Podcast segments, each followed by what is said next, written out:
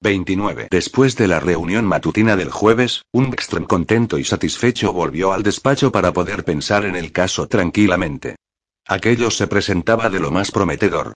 La recogida de Arnembix y alrededores continuaba desarrollándose mejor de lo que cabía esperar. Se acercaban a pasos agigantados a la cifra de 300 voluntarios y ya habían podido descartar a algo más de la mitad. También la investigación de Eric Ronald Olfren, el compañero de clase de Linda, iba viento en popa.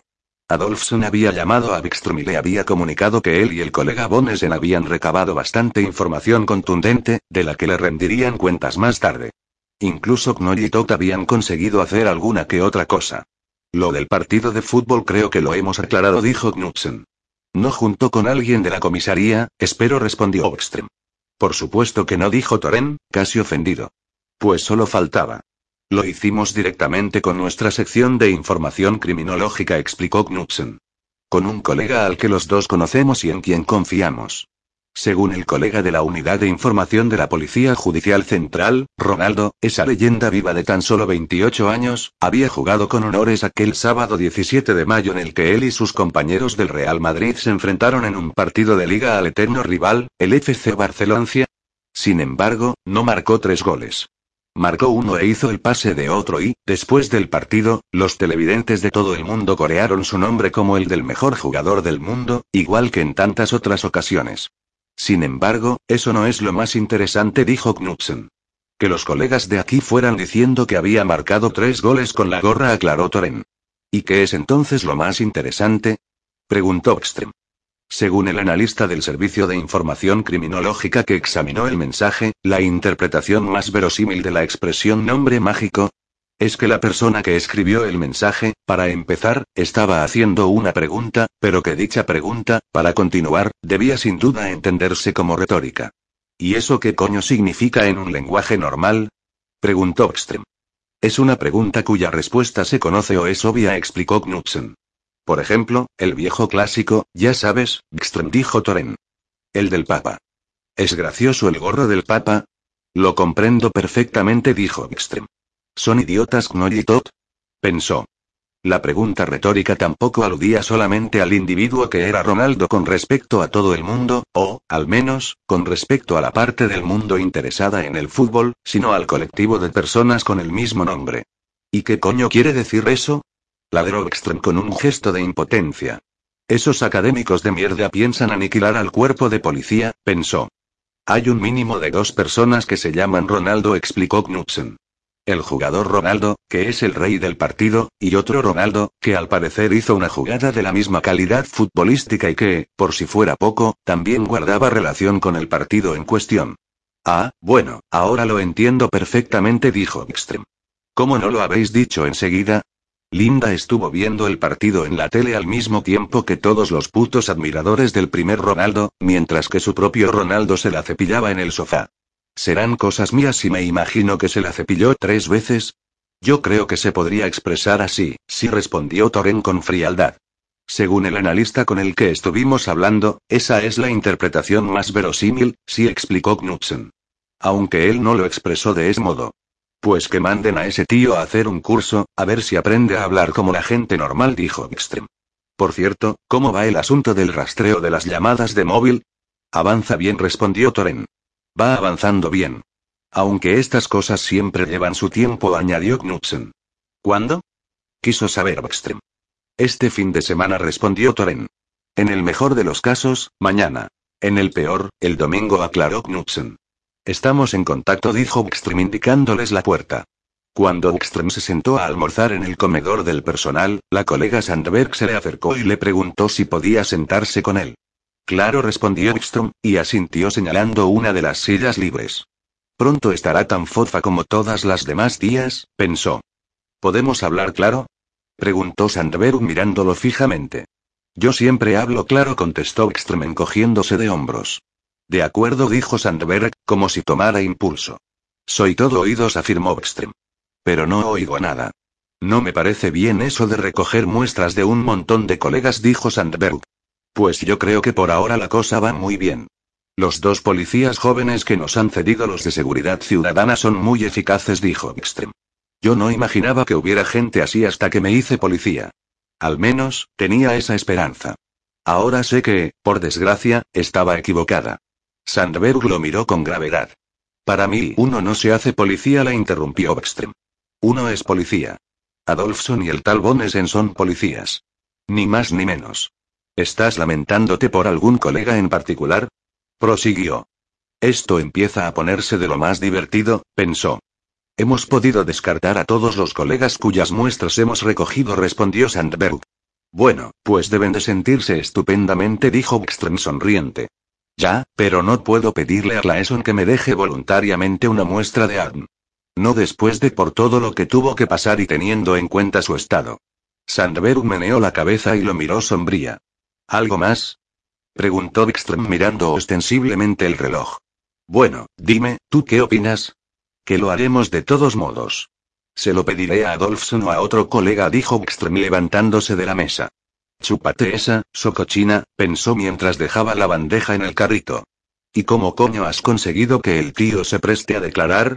Preguntaba Ekström dos horas después, sentado con Rogerson en el coche, camino de la casa del padre de Linda. Lo llamé y le pregunté si podíamos pasarnos a hablar con él, dijo Rogerson. ¿Y no protestó? No, en absoluto respondió Rogerson. El interrogatorio al padre de Linda duró poco más de dos horas. Fue en el despacho de la finca, en la primera planta de la casa. Ekström guardó silencio casi todo el rato y dejó que Rogerson llevase las riendas de la conversación. Se limitó a intervenir con alguna que otra pregunta. Hablaron de las aficiones de Linda, de sus amigos, de sus compañeros y de si había alguno de cuya existencia debiera saber la policía. En todo momento procuraron evitar dos temas. El primero, el del posible diario de Linda u otras anotaciones personales. Y el segundo, cómo se encontraba él. Al cabo de una hora les preguntó si podía ofrecerles algo. Café o cualquier otra cosa. Si no estuviera de servicio, te habría pedido una cerveza fría, respondió Ekström con una breve sonrisa. Rogerson se da por satisfecho con un refresco, porque tiene que conducir. No hay problema, aseguró el padre de Linda, se levantó del sofá y abrió el aparador que había en un rincón del despacho. Las cosas no son lo que parecen, añadió al ver la expresión de asombro de Ekström. En el aparador había numerosas botellas y copas y vasos de diversos modelos. Además de un frigorífico pequeño con hielo, agua mineral, refrescos y cerveza. Yo pensaba tomarme una cerveza, dijo Enning Propongo que los señores me acompañen. En el peor de los casos, tendréis que volver a Exjantando. O le puedo pedir al mozo que os lleve. Suena bien, dijo Extrem. Tú sobrevivirás a esto, pensó. Aunque ahora pareces el corazón de una manzana recién cagado. Y a pesar de que te has rebanado media cara al afeitarte esta mañana. ¿Reconoces a esta persona? Preguntó Wickström mostrándole la foto de Eric Roland Lifgren. Ya es hora de ir al grano, se dijo. El padre de Linda observó atentamente la foto. Asintió. Sí, es ese compañero de la escuela de policía. Me parece que lo llaman Ronaldo. ¿Tenía Linda una relación más o menos estrecha con él? Preguntó Rogerson. No, no lo creo. De ser así, me lo habría dicho. Yo solo lo he visto una vez. Rogerson asintió, animándolo a continuar. Estuvo aquí un día la primavera pasada, explicó Enning Recuerdo que lo saludé. Me habían invitado a cenar en el centro. Y creo que iban a ver no sé qué partido de fútbol en la tele. Linda tiene y bueno, tenía una barbaridad de canales en el televisor. Pero entonces te acuerdas de él, señaló Rogerson. Sí, afirmó Enning No es de los que se olvidan. Al menos, no a un padre como yo, añadió, sin dar más explicaciones. Pero como sé lo que tenéis en mente, puedo deciros que estoy bastante seguro de que Linda no tenía ninguna relación con él. En lo otro no me meto. ¿No te pareció desagradable ni amenazador ni nada de eso? Quiso saber Rogerson. Más bien un poco zalamero, dijo Enning Nadie a quien yo quisiera tener de yerno agregó, y, moviendo la cabeza de repente, se presionó los ojos con el índice y el pulgar. No pienso preguntarte cómo estás, dijo Ekström. Yo mismo he sufrido la pérdida de un ser muy próximo y al que le ocurrió lo mismo que a Linda. Así que sé cómo te sientes. ¿Qué me dices? El padre de Linda lo miraba atónito. Sí respondió Ekström serio. Por eso no te molesto preguntándote cómo estás. ¿Podemos continuar? Sí dijo Enning Ahora me encuentro perfectamente. Ah, antes de que se me olvide. Estoy dispuesto a ofrecer una recompensa. ¿Creéis que os sería de ayuda? No dijo Wickström negando con un gesto. ¿Por qué? Preguntó el padre de Linda. Porque sabemos que vamos a cogerlo de todos modos, respondió dedicándole aquella mirada suya de policía. Bien dijo Emin Si al final resultara que pudiera iros bien, no tenéis más que decirlo. Tengo aquí una lista de nombres de personas a las que Linda conocía o a las que había visto alguna vez, dijo Rogerson. ¿Conoces a alguno? Emin ojeó la lista de las personas relacionadas con Linda. Nada que añadir que ellos no supieran, y la única persona de la que podía hacer algún comentario era uno de los vecinos, Marian Gross. Ese es el vecino, dijo Emin Recuerdo que Linda habló de él. Lo describía como un tío extraordinariamente desagradable. Debió de mudarse después de que yo me fuera. ¿Tú también has vivido en esa casa? Me refiero a dónde ocurrió, preguntó Rogerson. El piso era mío, dijo Emin Se lo di a la madre de Linda cuando nos separamos. Luego lo convirtió en un piso de propiedad de la cooperativa. El dinero siempre fue una de sus grandes aficiones. ¿Pero tú nunca llegaste a vivir allí? insistió Rogersen. No. Una de mis compañías suecas lo utilizó como local de oficinas un tiempo, pero yo apenas llegué a poner un pie en ese piso salvo cuando lo compré. No creeréis que haya sido él, ¿verdad? El tal Gross. Rogerson se encogió de hombros. Estamos investigando a todos aquellos a quienes tenemos motivos para investigar, dijo. No descartamos a nadie sin estar totalmente seguros, subrayó Wikström. Y a quien quede, lo meteremos en el trullo. De por vida. ¿Y eso cuándo será? Preguntó Henning Pronto respondió Wikström. ¿No podría usar el vai bueno, el aseo, antes de marcharnos? Lo de la cerveza a media tarde se ve que es mucho para un viejo agente, mintió. Puedes usar mi cuarto de baño, dijo Henning la primera puerta a la izquierda. Yo creo que aquí ya hemos terminado, dijo Rogerson cuando Ekström se fue al aseo para aliviar la presión de la vejiga. ¿No hay nada en lo que hayas pensado y que no hayamos comentado? ¿Algo que quieras añadir? Coged al loco que lo hizo, dijo Emin Con el resto ya me arreglo yo. Estamos en ello, dijo Rogerson. No estás tan borracho como para no conducir, ¿verdad? Preguntó Ekström un cuarto de hora después, cuando volvían a Vexo. No dijo Rogersen. No suelo emborracharme con una cerveza. Oye, y otra cosa. No tenía ni idea de que hubieras tenido una hija y la hubieran estrangulado. Bueno, yo no he dicho eso, objetó Extrem. Un ser muy próximo, eso es lo que he dicho. Si estás pensando en Egon, que sepas que no fui yo quien lo estranguló. La verdad es que parecía que se hubiese ahogado. Además, yo creía que era un pez de colores. Estaba pensando en Gunilla, dijo Extrem. Ha puesto el cuello a que algo hizo con Egon, pensó.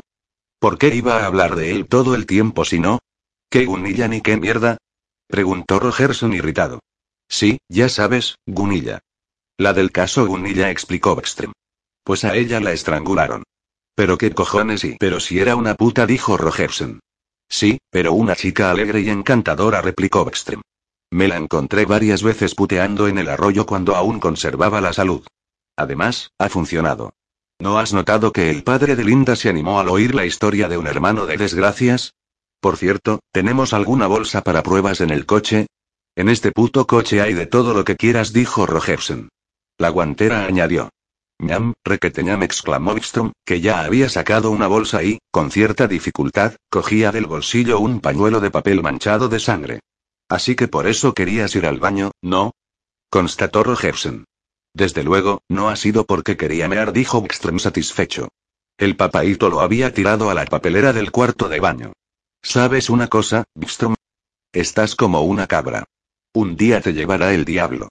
Vendrá el diablo, personalmente, y te llevará, afirmó Rogerson asintiendo con convicción. 30. Adolfson y Bonesen ya estaban en el despacho de Wikström y aguardaban a que volviera a la comisaría. Adolfson se levantó de un salto de la silla cuando Wikström entró. Su compañero, en cambio, se limitó a girar el tronco y la cabeza educadamente, para indicar buenas intenciones en general. Espero que el jefe nos perdone por habernos tomado la libertad de sentarnos aquí a esperarlo, dijo Adolfsen. No queríamos dar el cante esperando en el pasillo. Siéntate, Adolf, siéntate, no pasa nada, dijo Wikström afable mientras él también se sentaba, respiraba aliviado y ponía los pies sobre la mesa. Este muchacho llegará pero que muy lejos, pensó. A Eric Roland Fgren lo interrogaron el mismo viernes que asesinaron a Linda. El interrogatorio se llevó a cabo por teléfono y la persona que lo llamó al móvil fue la inspectora de policía Anna Sandberg. Según el protocolo, la conversación duró algo más de 20 minutos. Versó sobre tres cuestiones pertinentes y puesto que el informe era un resumen de lo dicho, no ocupaba ni dos páginas completas. Lfgren declara que él y Linda son compañeros de clase en la escuela de policía de Bexo, pero que no tienen otra relación que la académica. Que cuando se han visto fuera de ese ámbito, ha sido a propósito de actividades sociales relacionadas con la escuela, y aparte, se habían cruzado varias veces en restaurantes y otros lugares de esparcimiento de Bexji. Lfgren declara asimismo que no conocía a Linda en profundidad pero que la veía como a una chica alegre y agradable, le interesaban los deportes y era una buena compañera, apreciada por el resto de la clase. Por lo que él sabía, no había estado saliendo con nadie de la escuela, ni con nadie que él conozca. Según Lfgren, se relacionaba principalmente con sus amigas y... Por lo que a la noche de autos se refiere, Lfgren declara entre otras cosas lo siguiente. Llegó al Stadshotel sobre las 22 horas del jueves noche, junto con dos compañeros de la Escuela Superior de Policía y se marchó de allí hacia las 4 de la mañana del viernes. Después se fue a casa dando un paseo y se acostó, ya que había prometido a sus padres que los visitaría aquel fin de semana en la cabaña que tenían en Lan, y debía descansar para poder conducir hasta allí. Mientras se encontraba en el Stadshotel vio que Linda estaba allí, pero se saludaron sin más, pues él había ido con un grupo de amigos. Había mucha gente en el local, pero Lufgren asegura no haber notado nada extraño durante la noche. Por lo demás, solo desea añadir que está conmocionado por lo que le ha ocurrido a su compañera. Bueno, pues eso es, brevemente, lo que él dice, comentó Bonesen asintiendo hacia Ekström. Pero hay un añadido al informe, dijo Adolfsen. Sí, ahora viene, dijo Bonesen y asintió lánguidamente. Ahora viene. Efectivamente, la colega Sandberg, que lo interrogó, hizo una anotación adicional al informe.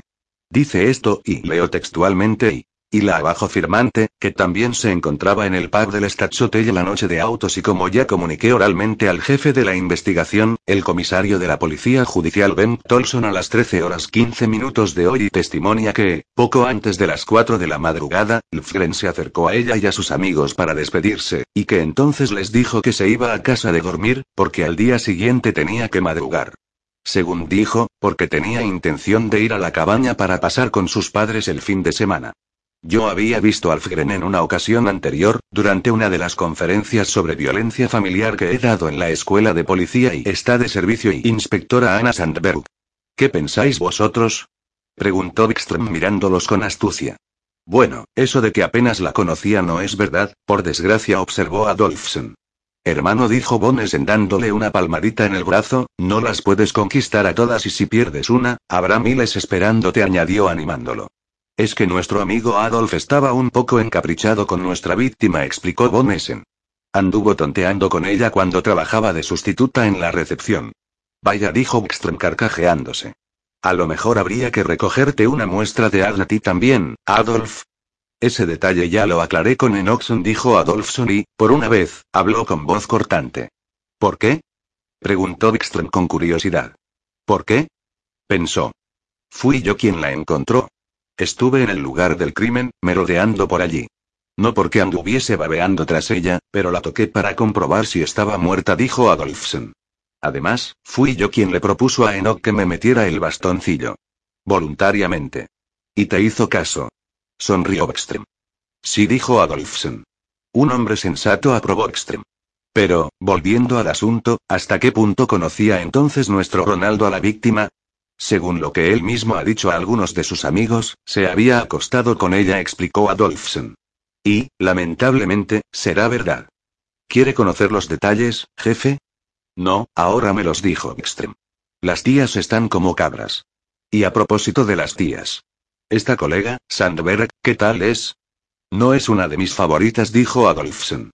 Y tampoco es mi colega, por cierto, si quiere saberlo, jefe. Casada con un policía, y no se me alcanza cómo será. Trabaja en la policía local de Calmar, así que cabe imaginarse lo peor. El hecho de que los dos tengamos nuestras reservas sobre la colega Sandberg puede deberse a que nos acusó a los dos de abuso de autoridad, declaró Von. Se supone que, durante una detención, maltratamos a una de las piezas que ella protege en una detención. Fue la primavera pasada. ¿Y qué había hecho el protegido? preguntó Ekström. Él no, ella dijo Adolfsen. Intentó morder al varón en el cuello cuando íbamos a meterla en el coche y, teniendo en cuenta que es bi positiva, pensé que lo mejor era ponerle una correa y un bozal, dijo Adolfsen. No sabía que llevabais bozales en los coches, dijo Ekström. Parece práctico. Yo me quité la cazadora y se la amarré alrededor de la cabeza, explicó Adolfsen. Ni siquiera los traidores de asuntos internos opusieron ninguna objeción. Vamos a hacer lo siguiente, y ni una palabra a nadie fuera de esta habitación, dijo Ekström. Bajó los pies de la mesa y se inclinó hacia ellos para hacer hincapié en lo que pensaba decirles. 31. Escanía, sábado 19 de julio, domingo 20 de julio. Ya a principios de la semana, el jefe de la Judicial Central había volado a Escanía para dirigir personalmente la caza del delincuente más peligroso del país. El chiflado de Galvey, el asesino de masas. Y en el mundo en el que la gente como Milander se veía obligado a vivir, seguramente también era asesino en serie. A fin de estar cerca de la zona de búsqueda de Dalby alrededores, donde sus fieles subordinados de la Unidad Nacional de Operaciones ya se habían personado, buscó alojamiento en el Grand Hotel de Lund. En un primer momento tuvieron el mal gusto de endilgarle la suite Fritjof Nilsson Piraten, pero una vez que él les explicó con claridad meridiana las circunstancias profesionales que habían motivado su visita, le cambiaron la suite por una habitación doble normal, con baño. Estos condenados civiles que no tienen la idea más remota de lo que es una situación crítica, pensó Nilander. A última hora de la noche del sábado se produjo un desgraciado accidente en su habitación. Nilander estaba cansado después de haber pasado más de 15 horas inspeccionando el terreno. Hacía mucho calor y el tema del refrigerio no fue más que regular. A la hora de irse a la cama, cuando sacó el cargador del arma reglamentaria, o quizá cuando lo metía, no fue posible aclarar los pormenores, se escapó un disparo que fue a dar en el espejo del cuarto de baño. Puesto que no parecía haberse producido ningún daño digno de mención, Dilander se lavó los dientes, cogió la pistola y la puso debajo del almohadón, donde solía dejarla cuando pasaba la noche fuera de servicio. Acto seguido, se acomodó en la cama y ya estaba a punto de dormirse cuando alguien lo despertó aporreando la puerta. Por desgracia, el disparo fortuito había ido a parar al televisor de la habitación de al lado. El vecino, proclive a la histeria, bajó como un rayo a recepción, gritando como un salvaje y con unos calzoncillos con estampado del pato Donald por toda indumentaria. El personal del hotel llamó a la policía enseguida y, entre otras cosas, le contaron que estaban disparando como locos en la habitación del jefe de policía. Dos minutos después aterrizaba el primer vehículo patrulla de la policía de Lund, y, por si acaso, ya iban de camino los de la unidad de traslados de Malm. Luego, la situación se desmadró por completo. A pesar de que el propio Milander explicó lo sucedido metódica y tranquilamente y les recomendó a todos que volvieran a sus cosas, nadie le hizo caso. Sencillamente, los colegas locales no mostraron la profesionalidad suficiente para poder enfrentarse a la situación.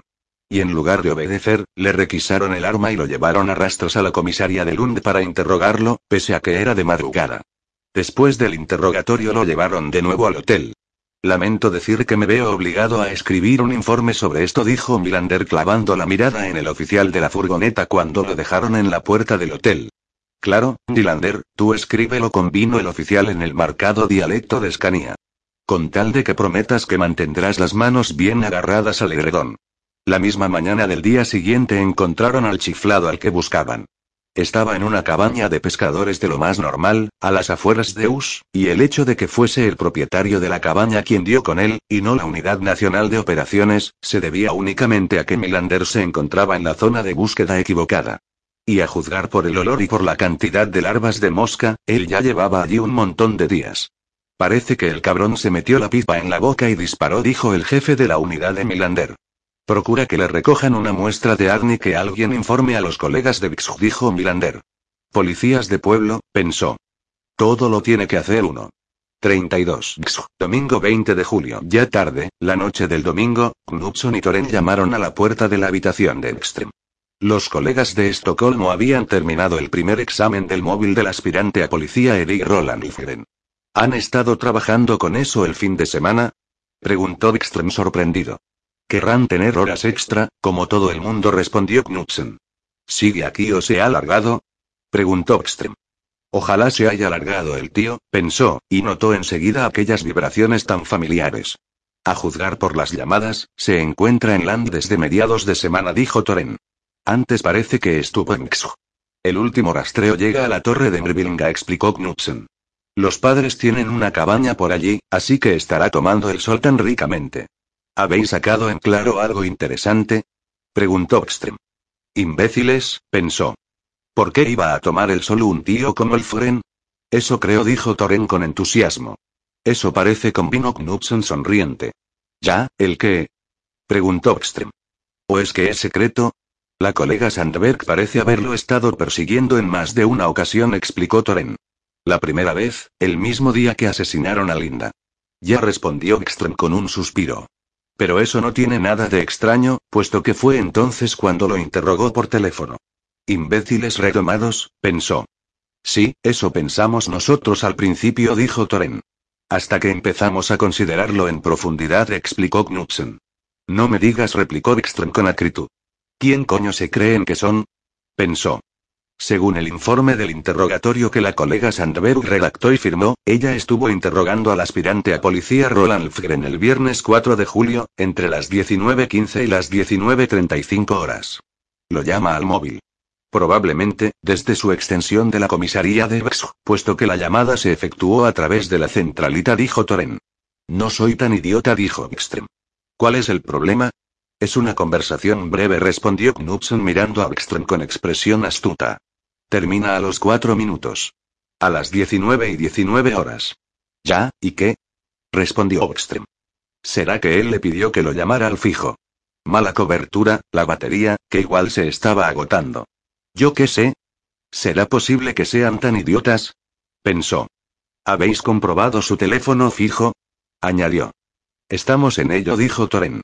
Es un contrato normal con Telia en su habitación de estudiante.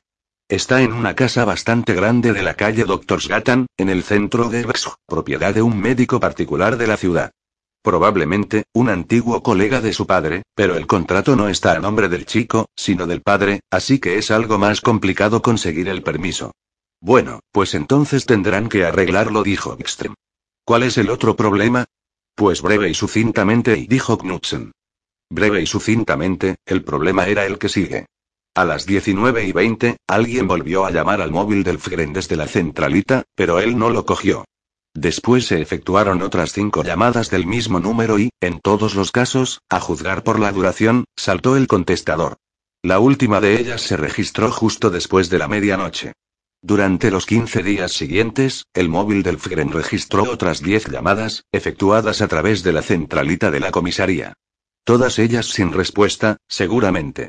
Como si esto no fuera suficiente, la colega Sandberg lo llamó también desde su teléfono del trabajo en otras cinco ocasiones y también esas llamadas quedaron sin respuesta, al parecer. Finalmente, lo llamó otra vez desde su móvil particular. Eso fue el jueves por la tarde, poco después del almuerzo, dijo Knudsen. Entonces sí hablaron. La conversación duró nueve minutos. Huele a chamusquina, afirmó Ekstrem. ¿A qué coño está jugando Sandberg? ¿No fue entonces cuando se me acercó en el comedor? Pensó. Sí, un poco raro sí que es, opinó Toren. Un tanto misterioso, si a alguien se le ocurriera preguntarme qué pienso, dijo Knudsen. Bueno, vamos a consultarlo con la almohada, decidió Ekstrem. ¿Qué coño está pasando? Pensó.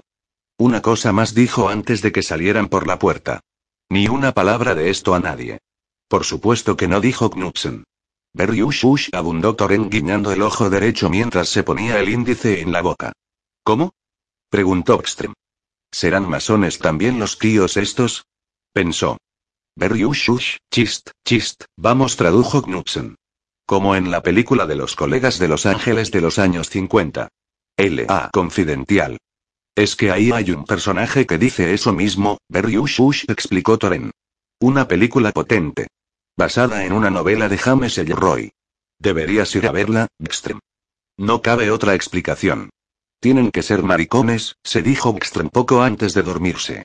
Desde que el resto de la humanidad empezó a tener vídeo y televisión, al cine solo van los maricones. Los maricones y las tías, claro. Ni siquiera los niños van ya al cine, pensó. Y justo en ese punto, debió de apoderarse de él el sueño, porque cuando abrió los ojos otra vez, era de día y el sol implacable de siempre empezaba ya a filtrarse por entre las cortinas que cubrían las ventanas de la habitación. Hoy pienso hacer jabón con ese hijo de perra, se dijo mientras dejaba que el agua fría de la ducha le procurase el vigor necesario para afrontar un nuevo día en la vida de un investigador de homicidios. 33. Lunes 21 de julio, domingo 27 de julio. El comisario de la policía judicial Han Lewin no leía ya otro diario que el Posten. Alguno tenía que leer para mantenerse informado de la visión que los medios tenían del mundo en general y de la investigación del asesinato de Linda Ugallin en particular. Naturalmente, el asesinato de Linda era lo que dominaba las noticias también en el diario local más importante de la mañana, pero lo que decía estaba prácticamente exento de especulaciones y se mostraba mucho más equilibrado y respetuoso que la mayoría de los demás medios de comunicación. A pesar de que, por su relación con y la provincia, y con las personas que allí vivían, por lógica la tragedia que les había sobrevenido a Linda y a su familia debería afectarle más que a los grandes diarios nacionales y a sus reporteros. Además, tenían espacio para otros asuntos. Algo de consuelo en medio de tanta miseria humana y de aquella mañana de lunes, bajo la forma de un artículo sobre la que probablemente sería la fresa más grande del mundo, que compartía la primera página con las últimas novedades sobre el asesinato de Linda. También había una foto de la fresa. Al lado de la clásica caja de cerillas, para poder comparar. Y de ello se infería que la fresa era tan grande como una coliflor mediana o como un puño humano de los grandes. En las páginas centrales venía una entrevista al responsable de aquella hazaña agrícola, Svante Forslund, de 72 años, y otra más breve con su mujer, Vera, de 71. Svante Forslund era profesor, enseñaba química y biología en el Instituto de Bx y llevaba 10 años jubilado. Ahora vivía con su mujer todo el año en lo que antes era la casa de veraneo de la familia, a las afueras de Alvesta. La principal afición del matrimonio Forslund era la horticultura. Tenían una parcela de media hectárea, donde cultivaban prácticamente todo lo cultivable y apto para dar al ser humano placer y alimento. Había flores, hierbas aromáticas, plantas medicinales, frutas y cualquier tipo de verduras. Patatas y todos los tubérculos imaginables, amén de otras plantas de utilidad. Naturalmente, también tenían colmenas que garantizaban la supervivencia del paraíso particular. Y por último, aunque podría haber sido lo primero, también había una serie de variantes de fragaria ananasa, y precisamente las fresas eran la gran pasión en la vida de Svante Forslund. La fresa en cuestión era un cruce americano tardío, Fragaria monstrum americanum, la fresa monstruo americana. Forslund se había fijado en aquel ejemplar una semana después del solsticio de verano y ya entonces era mucho más grande que las demás fresas de la hilera. Forslund decidió enseguida poner en práctica un programa especial de crecimiento. Retiró las demás fresas de la misma planta para evitar que compitieran por los nutrientes, adoptó medidas específicas en lo relativo al riego y al abono, añadió protección adicional a la planta en cuestión contra todo tipo de ataques de insectos, larvas, aves, liebres y corzos. Catorce días después, cuando Forslund consideró que la fresa había alcanzado la talla óptima, la arrancó de la planta, la fotografió y acabó en el periódico. Con independencia de todo lo relativo a la cuestión horticultora, Svante Forslund veía un potencial económico extraordinario en aquella fresa.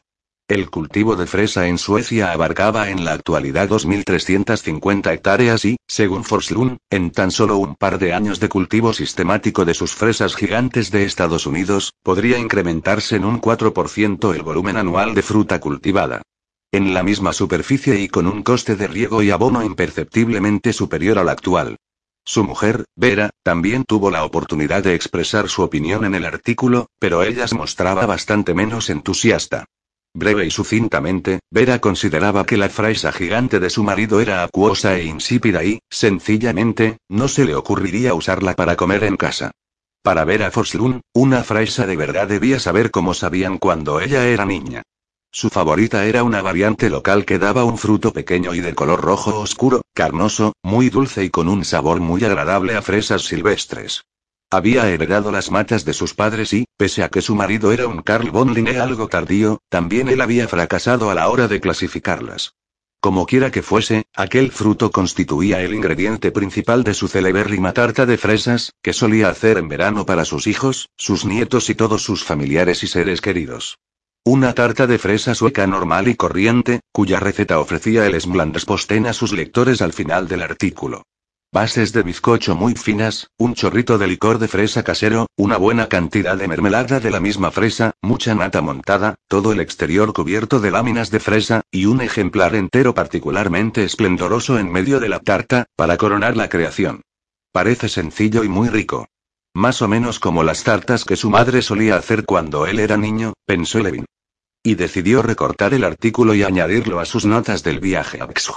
34. La actividad de recogida voluntaria de muestras de Agnenbix y alrededores parecía desarrollarse con éxito total. Tenían ya casi 400 muestras. En el laboratorio habían incorporado personal extraordinario para el caso Linda y ya habían descartado a cerca de la mitad de los donantes. ¿Y qué tal va la cosa con los colegas y los futuros colegas? preguntó Olsen, inexplicablemente. Pues va bien, dijo Knudsen mirando sus papeles.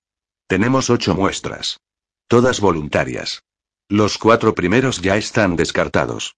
Y hay dos que no han dejado la muestra. Bueno, yo me he comprometido a encargarme de uno de ellos, así que pronto la tendremos, intervino Olsen. De eso no tenéis que preocuparos. Yo me encargo personalmente, insistió. Vale, y luego tenemos a un aspirante que tampoco ha dejado ninguna muestra, apuntó Knudsen. Veamos, dijo fingiendo leer los documentos. Estaba en el mismo curso que Linda y se supone que se hallaba en el pub la noche de autos. Eric Roland Fgren se llama, según el registro de la escuela de policía. Pues yo lo he estado llamando por teléfono. Un montón de veces dijo Sandberg. ¿Y cómo te ha ido? preguntó Ekström. Venga, cuenta qué coño estás haciendo, pensó. Bueno, es verano y los estudiantes tienen vacaciones, así de sencillo, pero a finales de la semana pasada logré dar con él por fin, dijo Sandberg. Estaba en casa de sus padres, en la cabaña de Lan, pero me aseguró que me llamaría en cuanto volviera a Axo. Vaya, pues qué generoso por su parte, gruñó. ¿Y cuándo tendremos el placer de verlo? Quizá este otoño, cuando empiecen las clases. Lo más sencillo será pedirle a los colegas de Calmar que vayan a Land y le tomen una muestra. Prometo que volveré a insistir, le dijo Sandberg. Lo prometo. No podemos olvidar que se trata de que la gente se ofrezca voluntariamente. Quiero decir que no es sospechoso de nada. Procura conseguir esa muestra, dijo Ekström. Explícale al joven alumno lo que hay. De lo contrario, yo personalmente iré a buscarlo. Y entonces habrá derramamiento de sangre, no bastoncillos de algodón. Seguro que lo solucionamos, intervino Olsen. Se solucionará, ya verás, no nos pongamos nerviosos por un detalle como ese. Yo no estoy para nada nervioso, aseguró Ekström. Dile a ese tío que si de verdad quiere ser policía, que deje ya de comportarse como un vulgar delincuente sospechoso de alguna mierda. Es un consejo que le doy con toda mi buena intención. Y si no hay nada más, yo tengo unas cuantas cosas que hacer, dijo poniéndose de pie. A primera hora de la tarde, Olsen solicitó una charla con Wikström. ¿Podría intercambiar unas palabras contigo, Wikström? Preguntó Olsen. Necesitaría los buenos consejos de un colega con experiencia. El picha brava, pensó Wikström.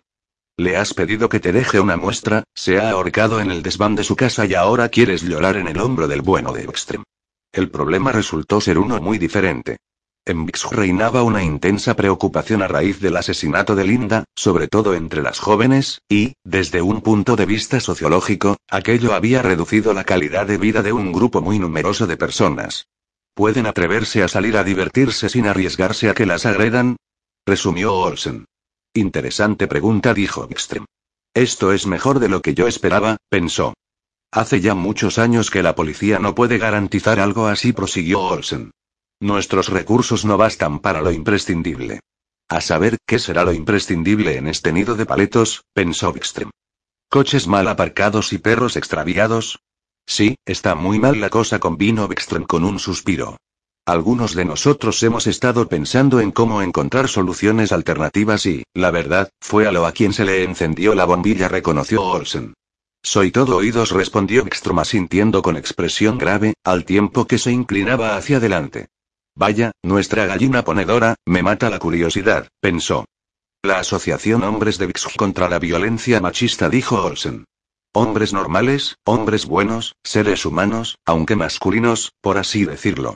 La verdad es que fue un miembro de la asociación el que sugirió usar la expresión hombre igualitario, un hombre que también sale por las noches y que con su sola presencia en la ciudad incrementa la sensación de seguridad.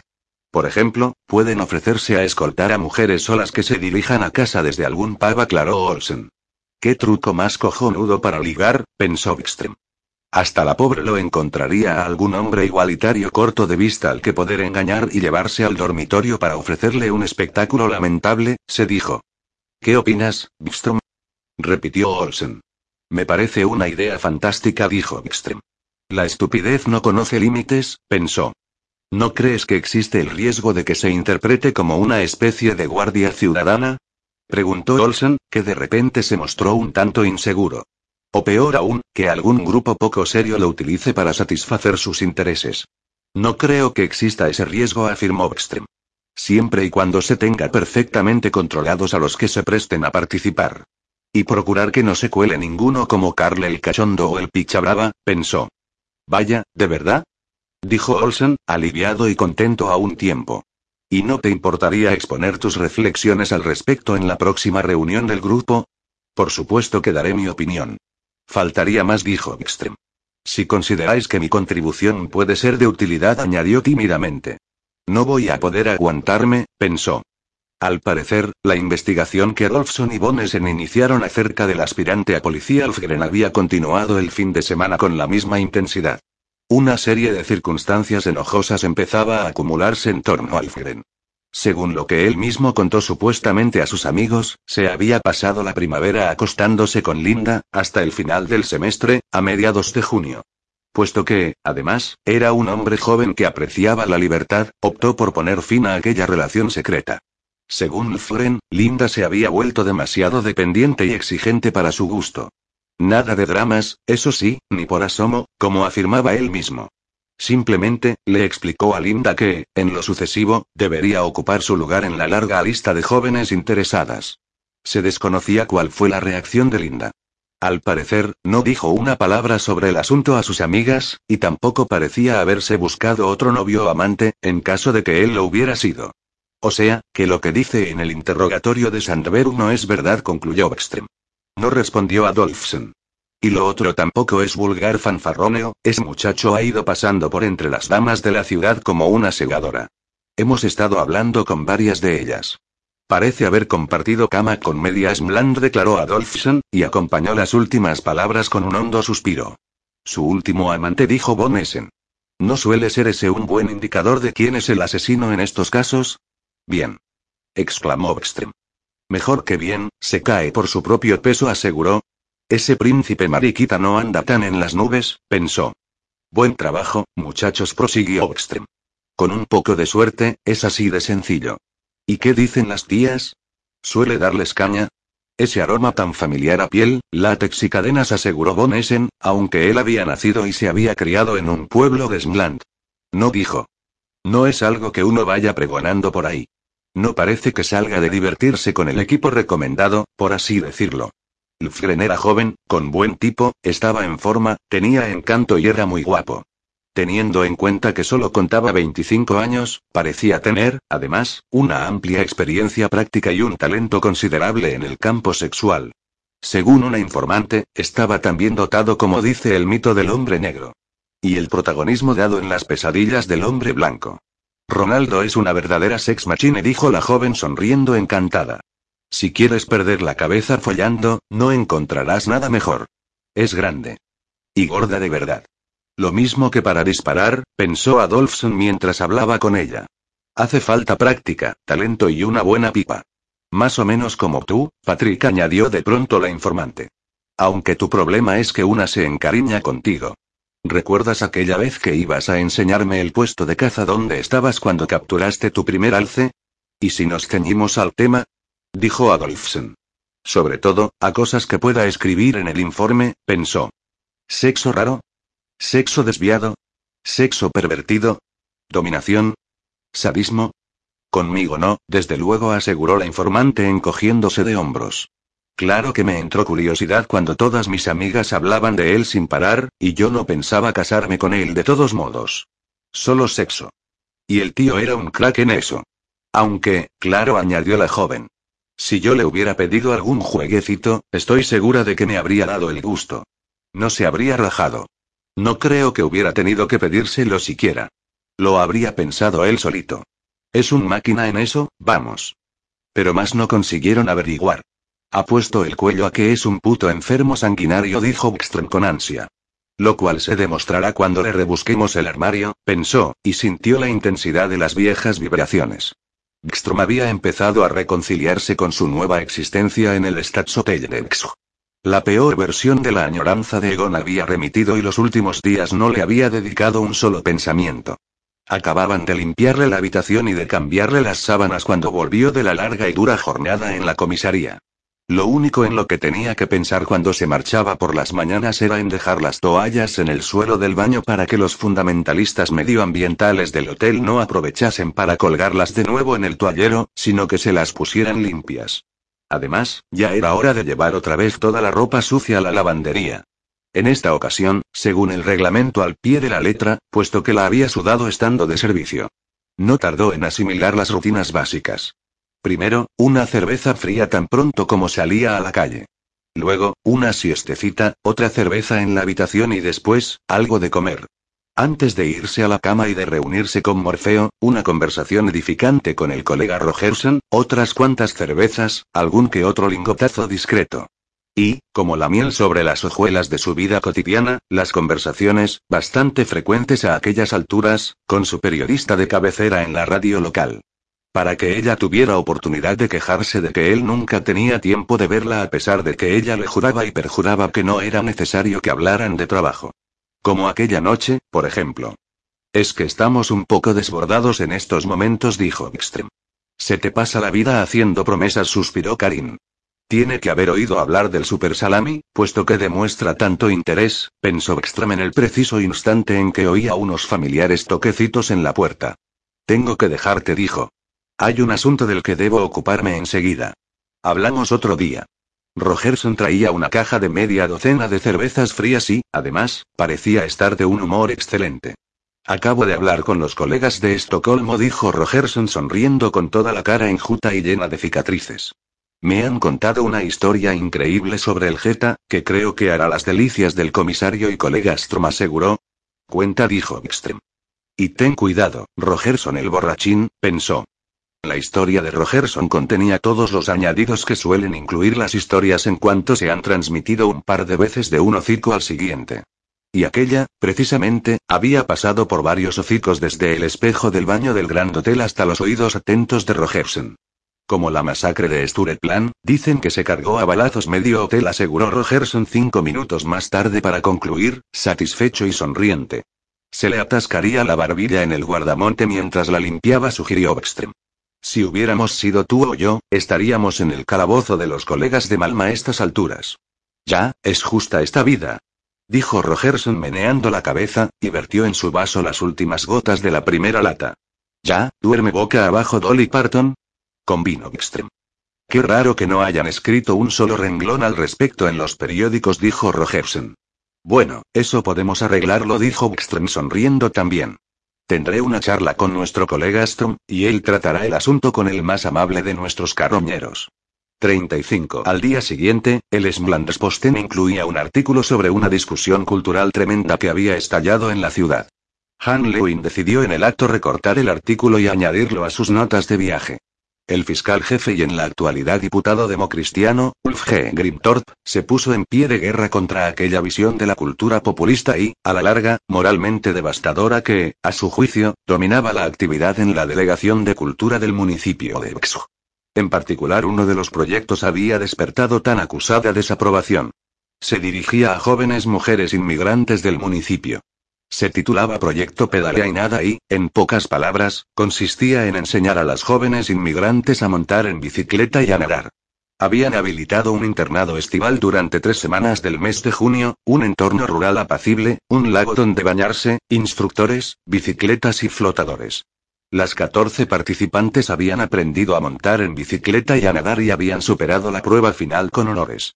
A tres de ellas las entrevistaban en el periódico y las tres testimoniaban de forma unívoca que las habilidades físicas que habían adquirido les facilitaba la tarea de seguir adelante en la vida en un sentido puramente intelectual. Liberarse de los consabidos grilletes patriarcales que limitaban sus vidas y las de sus hermanas. Ganar fuerza, libertad y respetarse a sí mismas y, con ello, conseguir las condiciones mínimas indispensables para poder adquirir valores e intereses más tradicionalmente culturales. El funcionario municipal de la Delegación de Cultura, Ben Thompson, que era responsable de aquel proyecto, así como de otros denominados especiales, describía el proyecto Pedalea y Nada como un éxito prácticamente sin precedentes. Quien considere que esto no tiene que ver con la cultura, no ha entendido lo más simple de la concepción de la cultura, afirmaba el jefe de Proyecto Thompson, y para el invierno estaban planeando una continuación de aquella actividad, donde las jóvenes podrían aprender a esquiar y a patinar, el proyecto esquí y patín. Según el diputado Grimthorpe, aquello eran majaderías. Una excusa patética y transparente para que unos señores radicales de izquierdas y snobs de la cultura pudieran tomar el sol con un grupo de jovencitas a costa del dinero de los contribuyentes, que tan duro habían tenido que trabajar para conseguirlo. Doscientas mil coronas rugía Grimthorpe. ¿Y qué tendrá eso que ver con la cultura? Un dinero que, a juicio de Grimthorpe, debería haberse destinado a la actividad del Teatro Estatal de Bexo, la Orquesta de Cámara Local, la biblioteca y sus diversas actividades. Por no hablar de que arriesgaba la concesión de becas destinadas a muchos jóvenes y prometedores artistas del vidrio, pintores y escultores de los pueblos alrededor de Bexo. Este Grimthorpe parece un tío gris, pensó Han Lewin y, por alguna razón, empezó a pensar en aquel verano de hacía casi 50 años en que le regalaron la primera bicicleta de verdad. Una Crescent Valiant de color rojo. Seguramente, el mismo Valiant que el príncipe Valiant de los tebeos. Han le preguntó a su padre y este le habló del noble y valeroso príncipe y caballero Valiant. El príncipe Valiant vivió hacía muchos años. En una época en la que no existían las bicicletas. Lo que el príncipe tenía era un caballo. Un macho fuerte y rojizo que parecía haber sido tan rebelde e incontrolable como la primera bicicleta de Levin. El caballo se llamaba Arbak, le contaba su padre, y se llamaba así por otro caballo, Arbak, que, en la mitología islandesa, tiraba del sol llevándolo por el cielo y que, aquel verano de hacía casi 50 años en que Han Lewin aprendió a montar en bicicleta, debió de tener mucho que hacer. Acerca de todo aquello y mucho más hablaban los tebeos sobre el príncipe Valiant que incluía la revista Ayers Becotignin. Han Lewin y su padre se pasaron toda una noche rebuscando en un montón de cajones y cajas de cartón que había en el desván del viejo cobertizo de la casa de campo.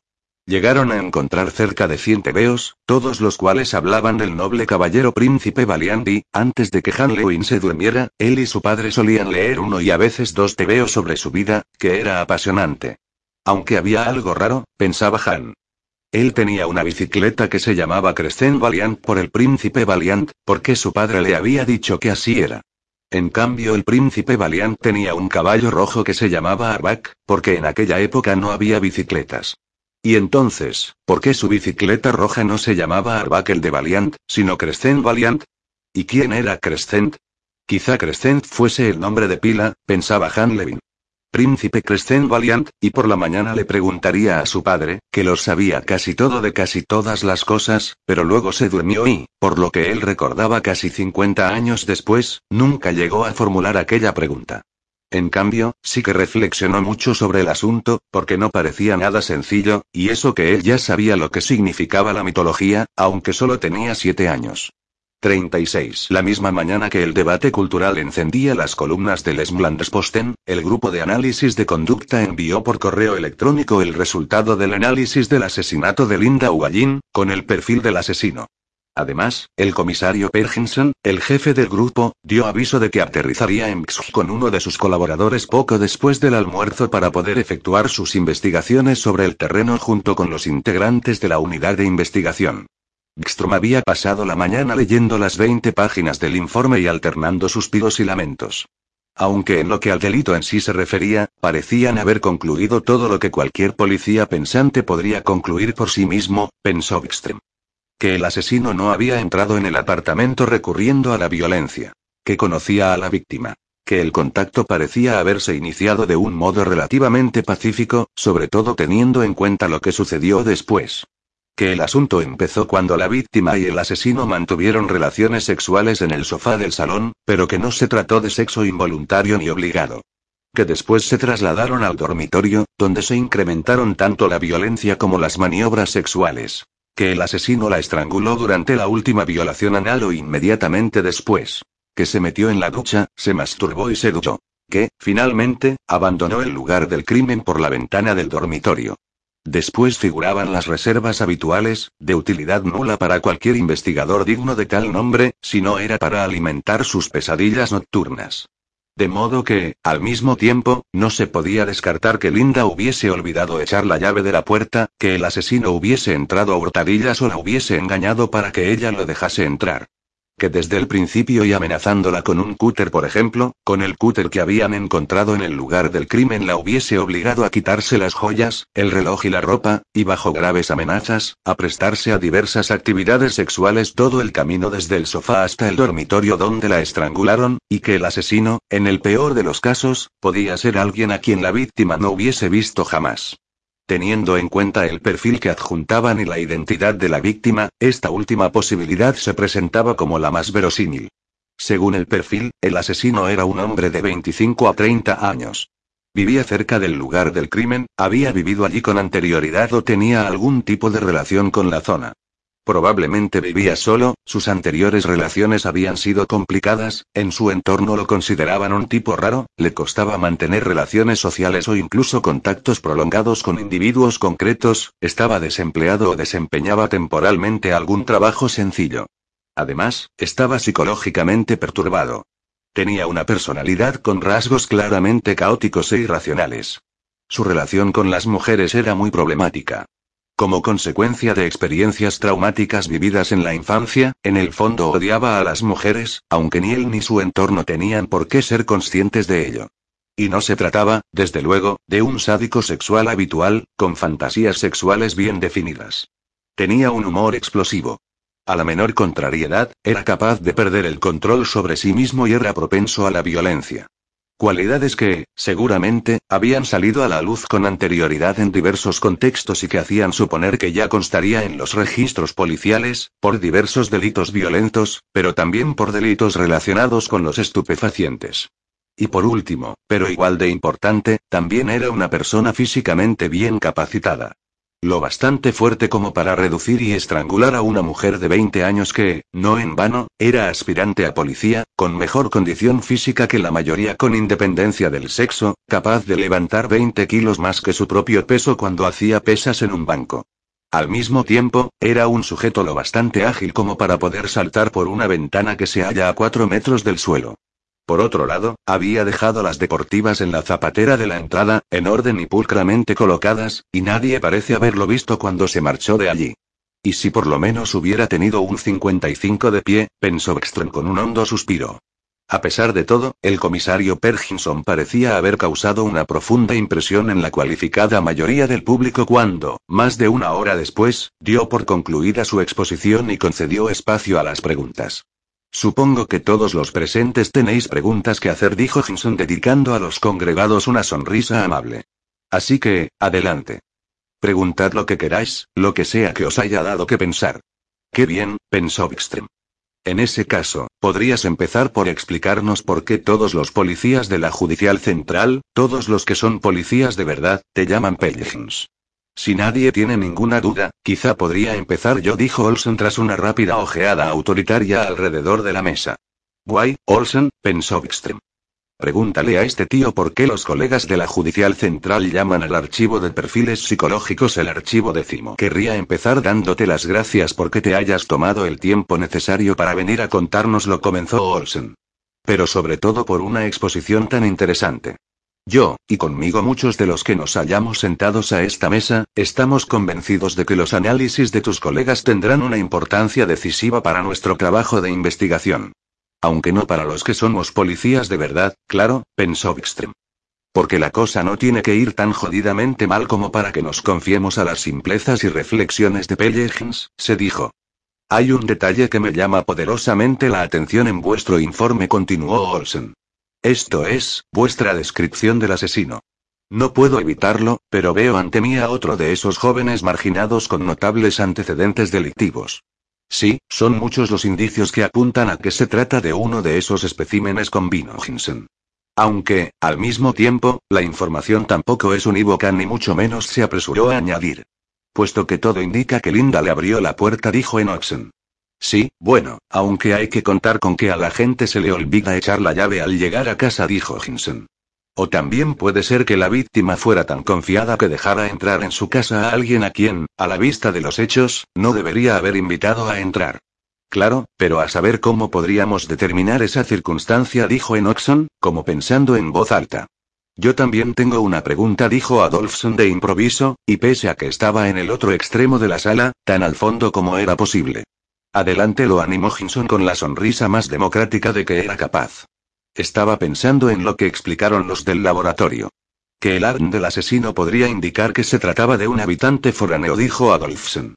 Un habitante foráneo, repitió Hinson mirando con extrañeza a quien había formulado la pregunta. Sí, que no es un habitante natural de Smland, explicó Adolfson. Sino de otro sitio. Comprendo a qué te refieres, dijo Hinson que, de repente, se mostró muy reservado. A mi entender, debemos ser muy cautos con ese tipo de hipótesis. Estamos hablando de unas investigaciones que, aparte de hipótesis y bueno, que todavía se encuentran en sus comienzos, por así decirlo, aseguró Hinson, que, en el último momento, cayó en la cuenta de lo que había estado a punto de decir. Ya, pero, por lo demás, el perfil coincide perfectamente bien con muchos habitantes foráneos de los que tenemos en la ciudad, insistió el joven Adolfson. Perfectamente bien, la verdad. Si no, preguntadme a mí, que trabajo en seguridad ciudadana. No creo que lleguemos a nada por este camino, dijo Hinson.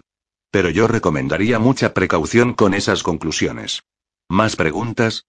Bastantes, según se vio. Tres horas en total.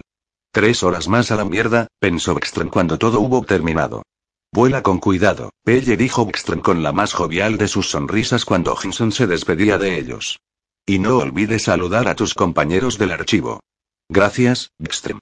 Johnson asintió brevemente, aunque no parecía haberle hecho ninguna gracia al comentario.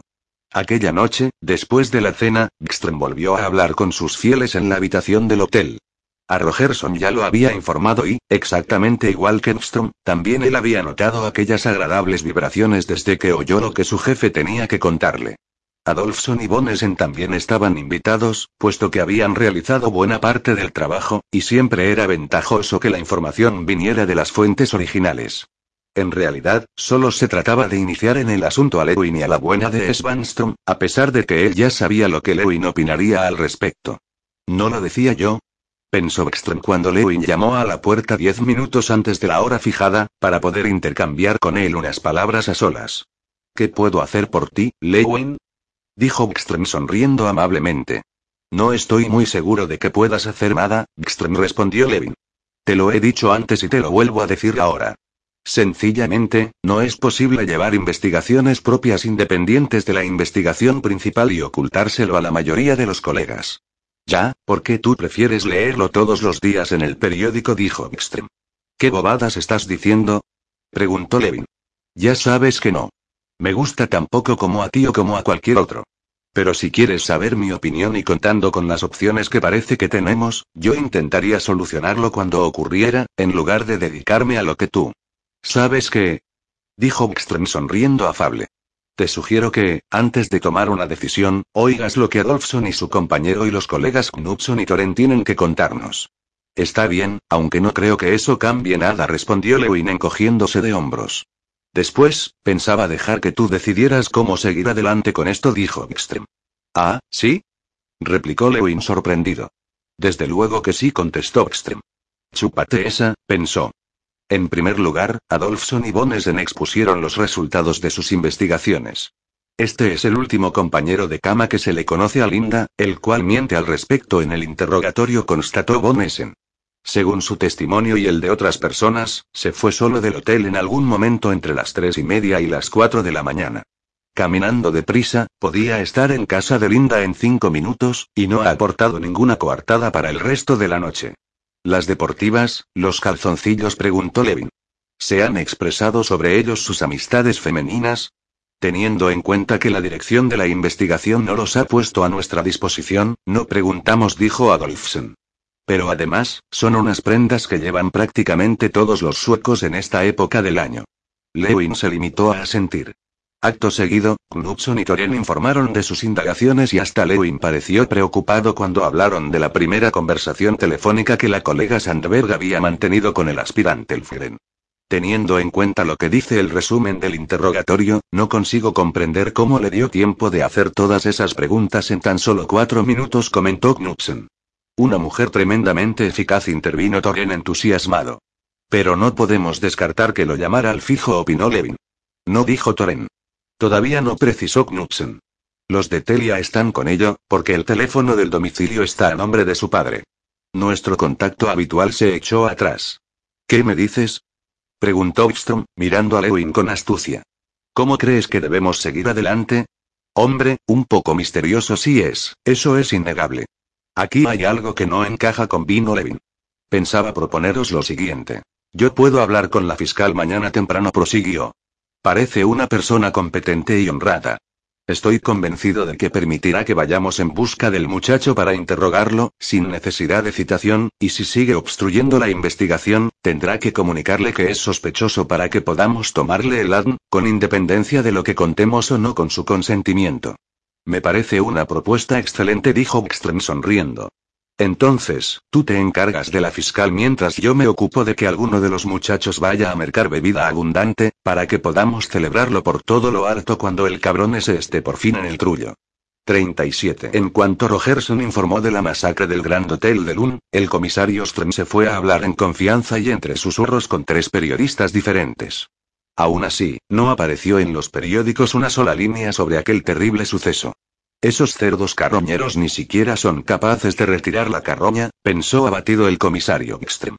Por el contrario, tanto los diarios vespertinos de la mañana como los diarios normales trataban de lo de siempre.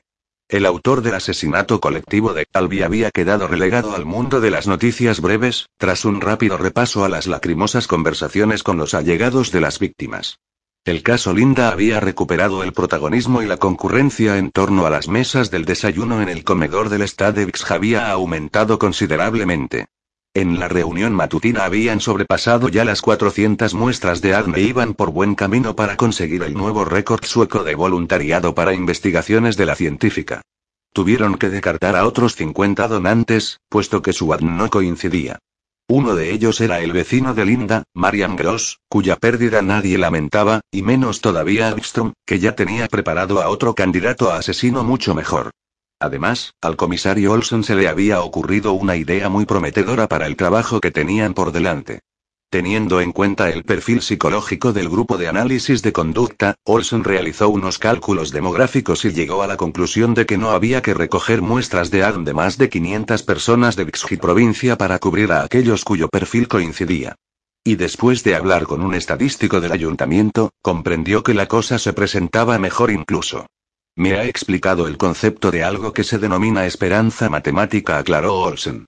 Es un intríngulis matemático de esos, pero si no lo he entendido mal, solo necesitamos recoger ADN de la mitad de esos 500, aproximadamente, siempre y cuando lo hagamos de forma totalmente aleatoria. ¿De qué coño estaría hablando?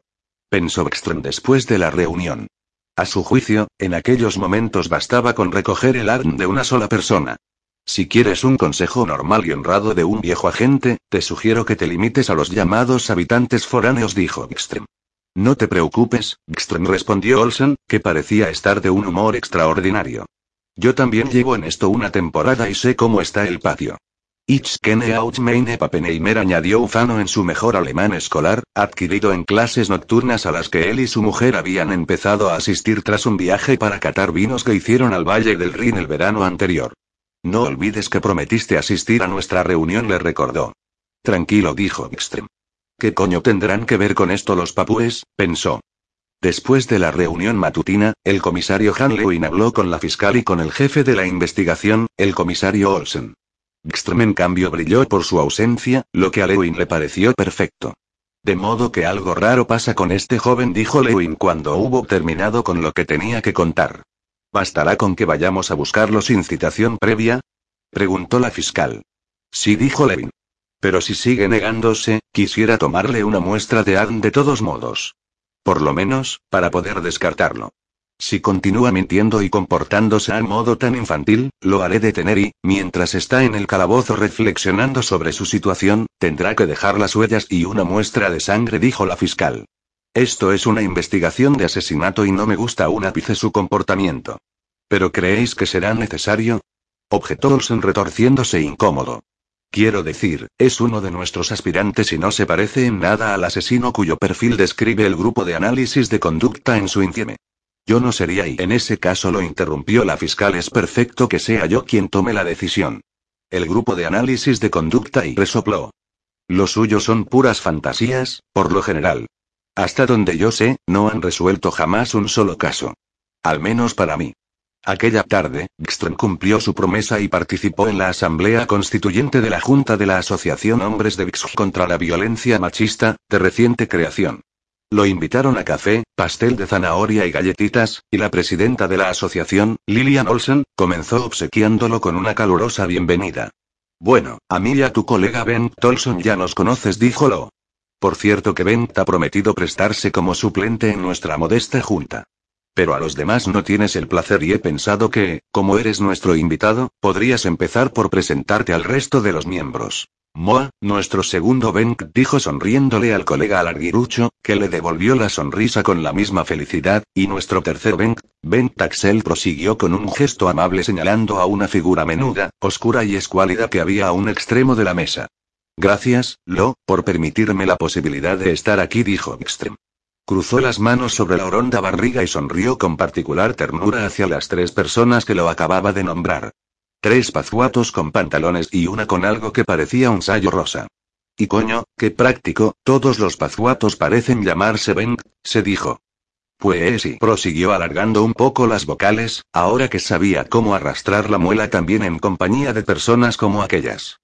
Bueno, me llamo Ebert Wikström aunque todos mis amigos me llaman Eve mintió Wikström, que no había tenido un solo amigo de verdad en su vida, y a quien todo el mundo llamaba Wikström desde el parvulario. ¿Qué más puedo decir? Preguntó. Bueno, y soy comisario de la Comisión de Homicidios de la Policía Judicial Central y, como en tantas ocasiones en mi vida, son muy trágicas las circunstancias que me han traído aquí. Wikström asintió sombrío y suspiró. Ahí, un poco de merengue, para que los pazuatos se lo chupen a gusto, pensó. Gracias, Eve respondiólo con calidez en la voz. Bueno, y podríamos seguir con nuestros hombres igualitarios. Adelante, dijo díjolo dirigiéndose al tipo menudo, delgado y de pelo negro, que se había atrincherado detrás de la taza de café y el plato de pastel de zanahoria, en el otro extremo de la mesa. Gracias, lo dijo Benk carraspeando nervioso. Bueno, y pues yo me llamo Ben Crimson y me ocupo de las cuestiones culturales en el municipio, donde soy responsable de lo que llamamos proyectos especiales, entre los que figurará como receptor de ayudas nuestra pequeña asociación. Una monada de maricona, y tan parecido al cantamañanas ese de la igualdad que tenemos en el gobierno. Ese cuya madre se lo hacía con el caballo, ¿cómo se llamaba? Que no me acuerdo, pensó Bstrom, que evitaba sobrecargar la memoria con nombres que no designaran a delincuentes, bandidos y colegas normales y corrientes. Vaya, no será tarea fácil, dijo Bstrom. Me refiero a que son tantos los proyectos y añadió. Pues no convino Ben Crimson, que enseguida se puso más contento.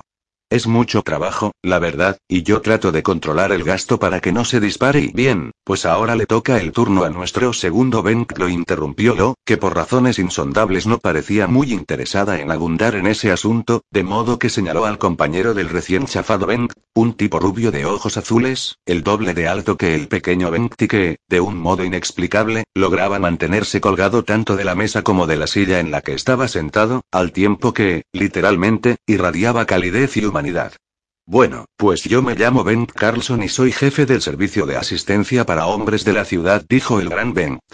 Ofrecemos consejos y apoyo y también terapia conductual para hombres maltratadores aquí, en Vix prosiguió.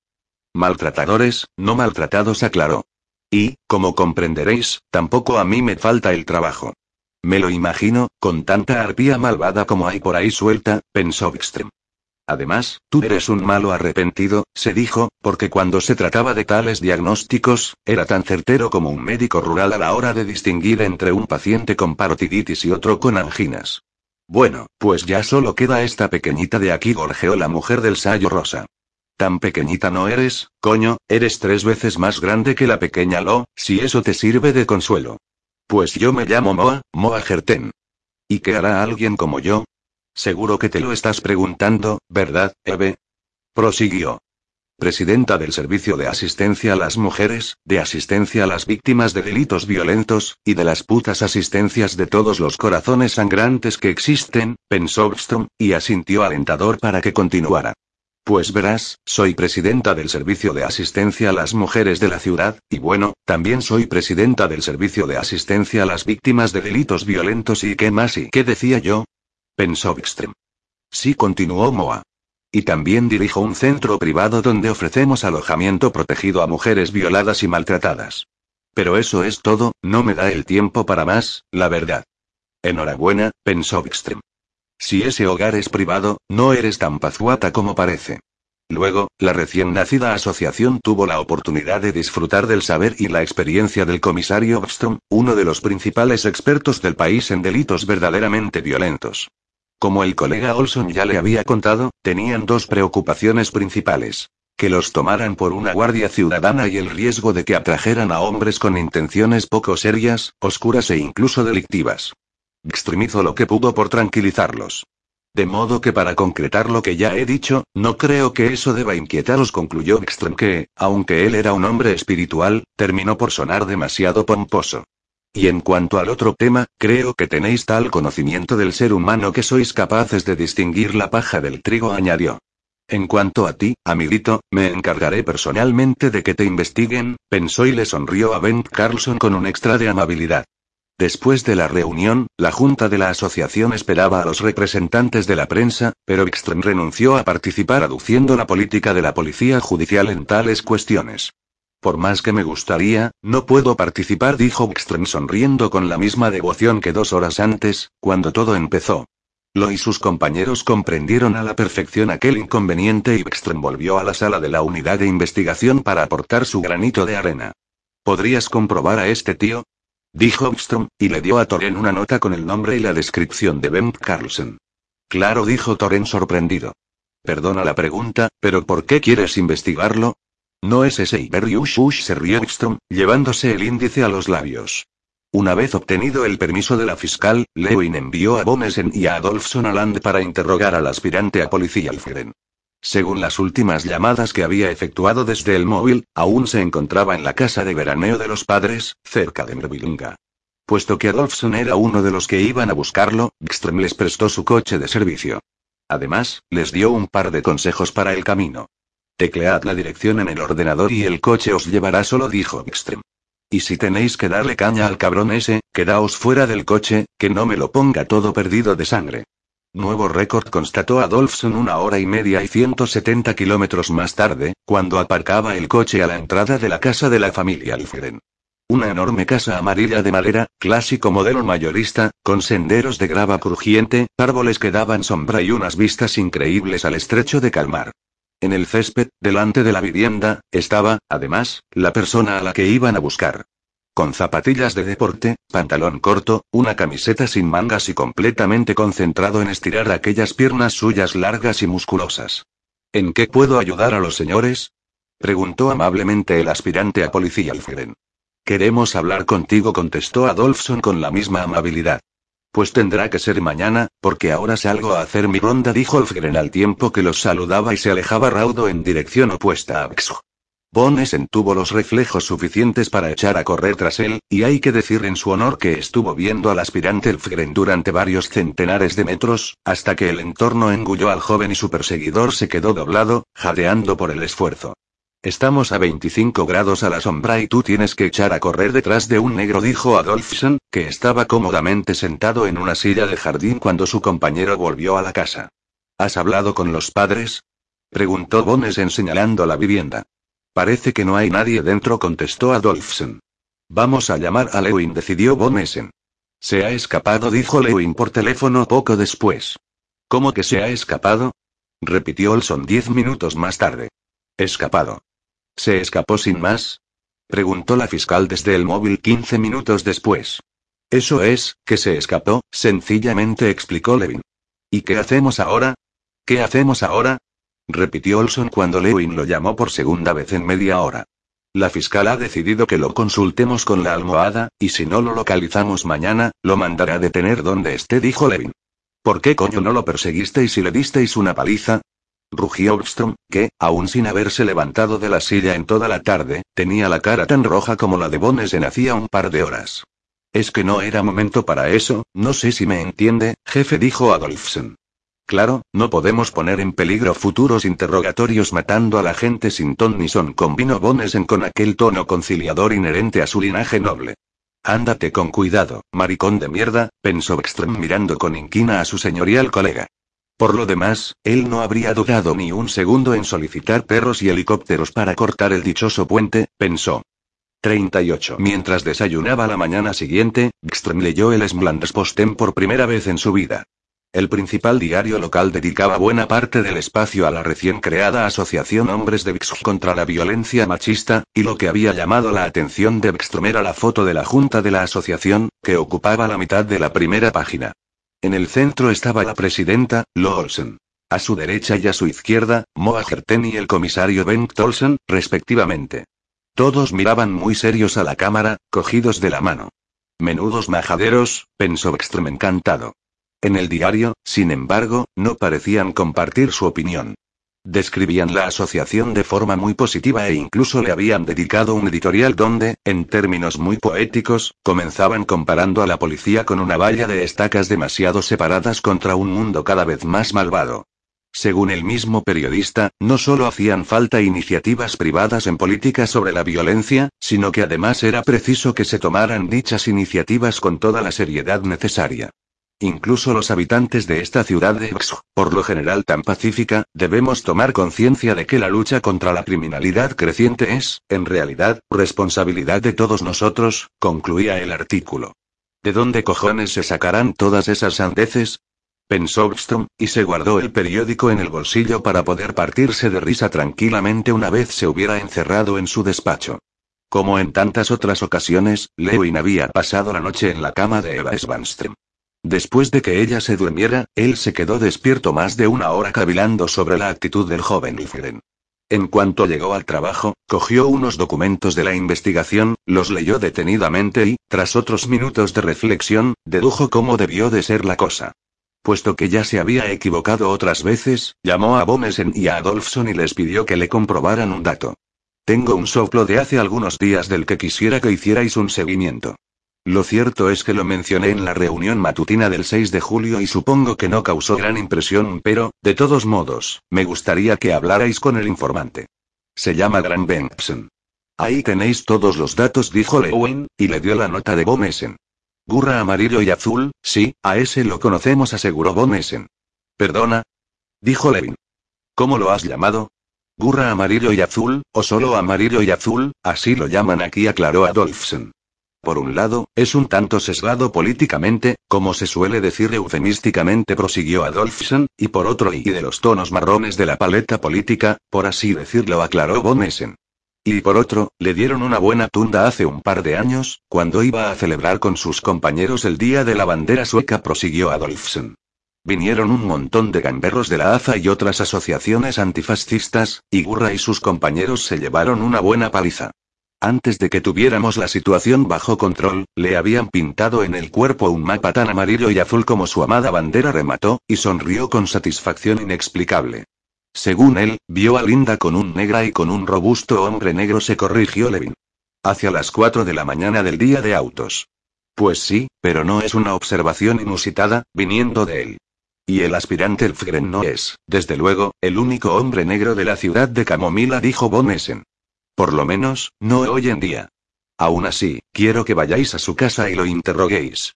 Además, quiero que le enseñéis unas fotos y que la primera sea la del Fgren, dijo Lewin, al tiempo que les entregaba una funda de plástico transparente con fotos de nueve jóvenes negros, uno de los cuales era el Fgren.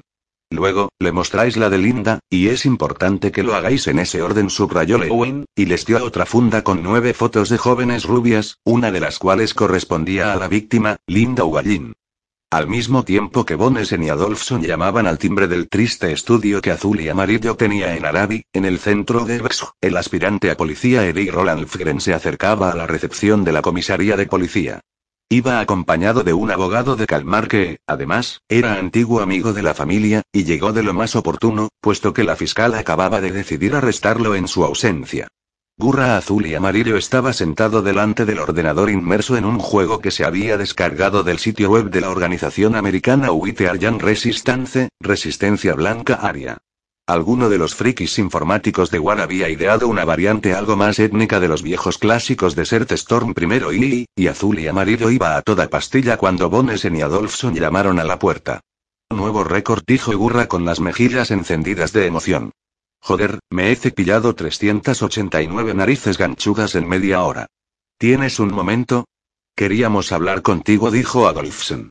Naturalmente, siempre dispuesto a ayudar a la poli, contestó Gurra.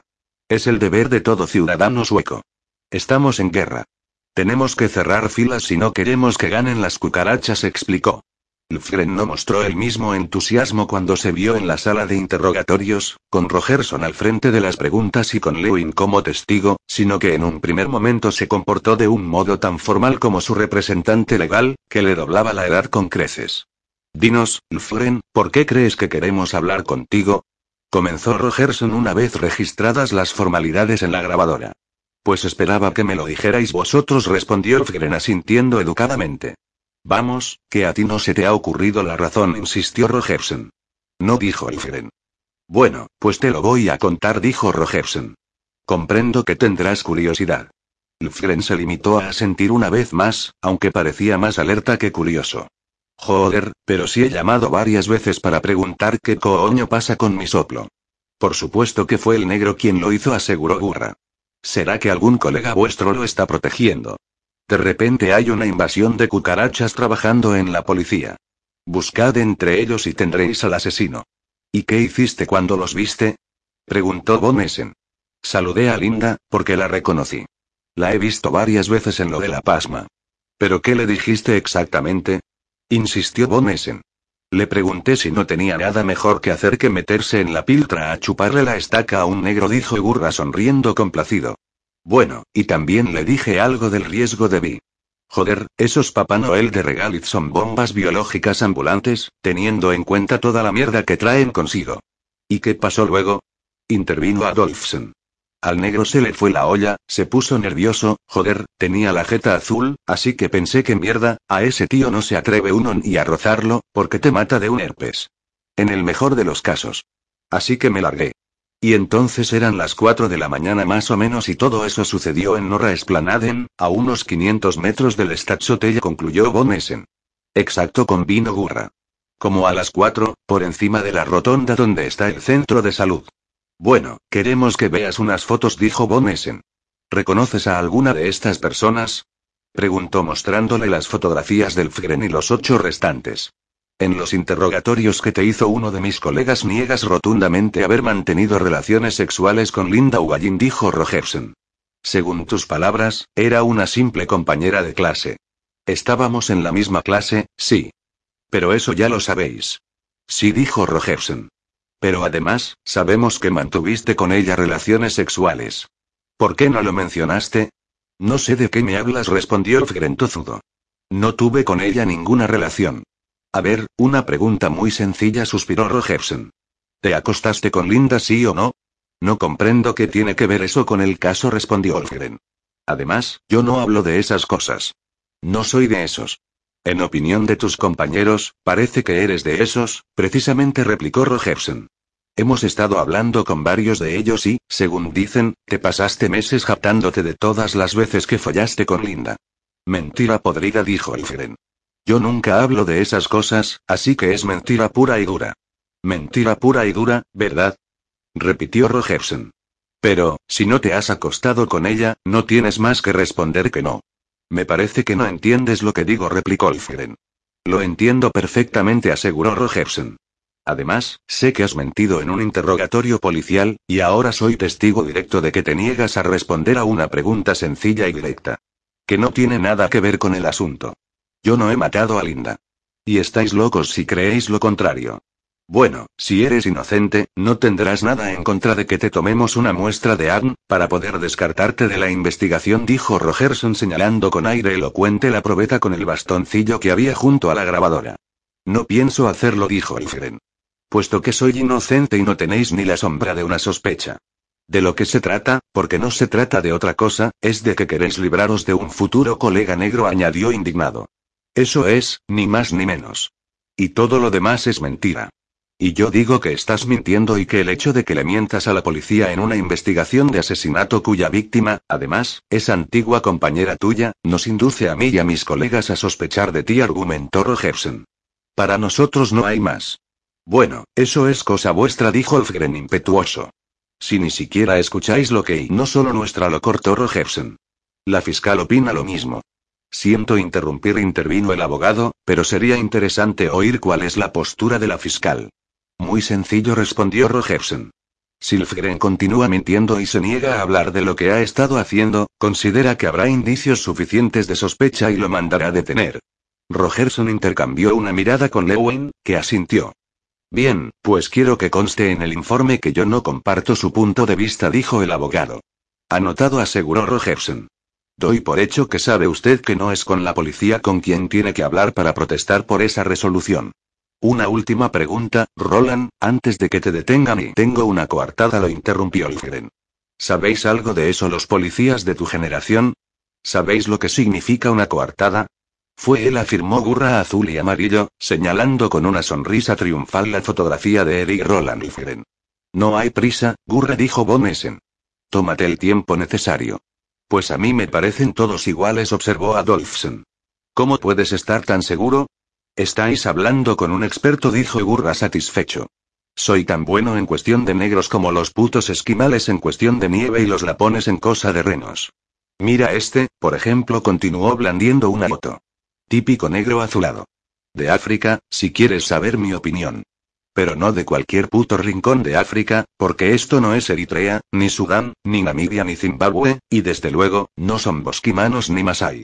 Ni siquiera son kikuyos, ni uru, ni watusi, ni wambesi, ni zulúes, ni ipara, para lo detuvo Adolfson con las manos en alto. ¿De qué parte de África estamos hablando? Olvídate de los otros negros.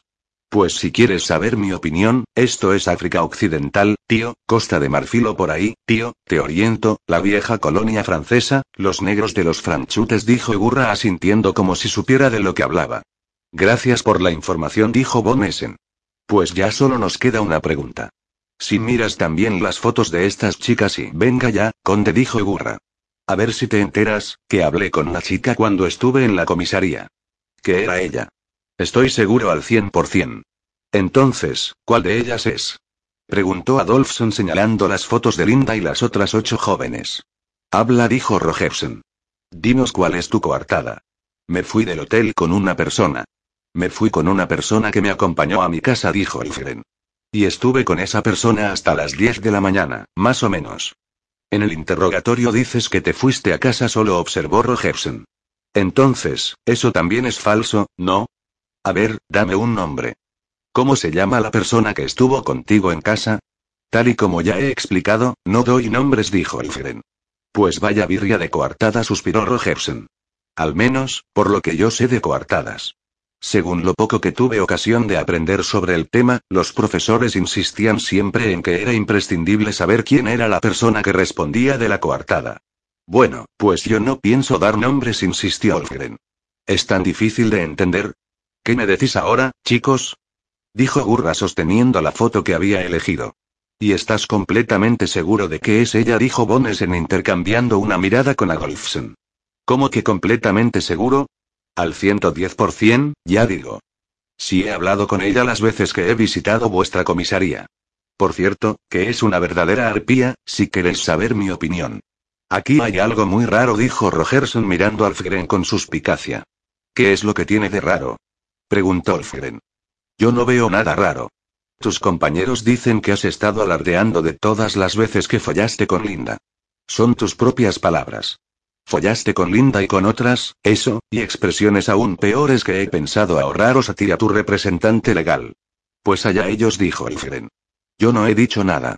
En lo que se refiere a tu regreso a casa desde el Stadshotel, en cambio, se supone que les dijiste que te ibas solo. Incluso hay una persona que te vio irte solo. Dijiste que te ibas a casa de dormir. Pues sí, ¿y qué? ¿Por qué iba yo a tener que responder de lo que digan otros? Por lo demás, ahí parece que hay alguien que quiere hablar con vosotros, dijo Elfgren señalando la puerta, que acababan de abrir tras unos toquecitos discretos. ¿Tienes unos minutos, Lewin? preguntó Von Essen, que asomó por la puerta. Ese truco es más viejo que el mundo, le dijo Elfgren al abogado. Uno de los profesores de la escuela nos contó y dos minutos lo interrumpió Lewin, que se levantó, salió de la habitación y cerró la puerta cuidadosamente. Yo creo que tenemos un problemilla, le dijo Von Essen a Levin. Yo llevo creyendo a lo mismo desde esta mañana, respondió Levin. ¿Qué te decía yo? exclamó Lfgren triunfal, dándole una palmada en el brazo al abogado. Cinco minutos, nada de dos. ¿Qué te decía yo? Perdonen la interrupción, señores, dijo Lewin mirando a Rogersen. Vamos a ver si lo he entendido, prosiguió, dirigiéndose al Fren, te niegas a decirnos el nombre de la persona que se supone que podría confirmar tu coartada, ¿no es eso? Estupendo, por fin lo has comprendido, dijo Elfren. Exacto. Ese no es mi trabajo, sino el vuestro. Bueno, es un alivio comprobar que hay algo en lo que estamos de acuerdo, dijo Levin. En ese caso, debo comunicarte, a las 14.05 del viernes 18 de julio, que la fiscal ha decidido ordenar tu arresto. Desde este momento se interrumpe el interrogatorio, que se reanudará más adelante. Asimismo, la fiscal ha determinado que tomemos tus huellas dactilares y una muestra de ADN. Un momento se apresuró a decir el abogado. ¿No será mejor que me dejéis hablar tranquilamente con mi cliente? Seguro que encontramos una solución más práctica a este problema. Sugiero que el señor abogado aborde esa cuestión directamente con la fiscal, dijo Levin. Joder, Lewin, ¿qué prisa te ha entrado, no? Dijo Rogerson con acritud, cinco minutos más tarde y una vez que se hubieron quedado solos en la sala. Tú habrías hecho lo mismo, respondió Levin. ¿Y por qué? preguntó Rogerson. Si me hubieras dado una hora más, le habría sacado el nombre de su coartada, si es que la tiene, y lo habría convencido para que se metiera el bastoncillo en la boca. Sí, eso era lo que me preocupaba, dijo Levin. Otro montón más de papeles que gestionar. La verdad, no te entiendo, dijo Rogerson. Pensaba explicártelo ahora mismo, repuso Levin. Te escucho expectante, aseguró Rogerson con una sonrisa reservada, y se acomodó en la silla. Anda la hostia, dijo Rogerson con una sonrisa cinco minutos después. ¿Y cuando tenías pensado contárselo a Armstrong? Ahora respondió Levin. En cuanto lo vea. Vale, pues iré contigo, decidió Rogerson. Así seremos dos para sujetar a ese gordo enano cuando se le vaya la cabeza y empiece a pagarlo con el mobiliario. Va a ser un día fantástico, pensó Wickström. Hacía tan solo diez minutos había visto a Adolfson y a Von Essen, que iban pasillo arriba custodiando al Fren, que parecía más que abatido, y en dirección inequívoca al calabozo. Por si eso no fuera más que suficiente, Toren se había presentado en su despacho para informarlo de los resultados de sus averiguaciones acerca de Ben Carlson, el miembro de la Junta de la Asociación Hombres de Vix contra la Violencia Machista. El tal Carlson parece haber sido una verdadera perla. No era un buen hombre, precisamente declaró Toren. A ver, ¿a qué te refieres? preguntó Extrem. Aunque no sé para qué lo quiero, si ya tenemos al negro en el calabozo, pensó. En total tiene 11 entradas en el registro de delitos, sintetizó Toren. Y parece especialista en maltratar a las mujeres con las que mantenía una relación. El hombre adecuado en el lugar adecuado, constató Extrem satisfecho. Definitivamente, el hombre adecuado para espabilar a latigazos a la buena de Lo, y también al pánfilo de Olsen, pensó. El único problema es que la última entrada es de hace nueve años, explicó Toren. Bueno, habrá aprendido la lección, dijo Extrem. Y habrá empezado a poner una toalla de por medio cuando las apalea. Desentierra toda la mierda que puedas, añadió para terminar, porque Lewin y Rogerson estaban en la puerta como dos gallinas a punto de poner. Adelante, muchachos, adelante. El joven Toren ya se iba. Venga, contadme los animó ansioso en cuanto Toren hubo cerrado la puerta tras de sí. ¿Habéis conseguido que el negro se pille los dedos largando? He visto a Adolfson y al impedido ese, el noble amariconado que lo acompaña a todas partes, y lo llevaban al calabozo. Siento decepcionarte, Gström dijo Levin. Pero tanto Rogerson como yo estamos bastante seguros de que el Fgren no es el tipo al que buscamos. Esa sí que es buena, exclamó Wickström con una risita de entusiasmo. ¿Y entonces, qué coño hace en el calabozo?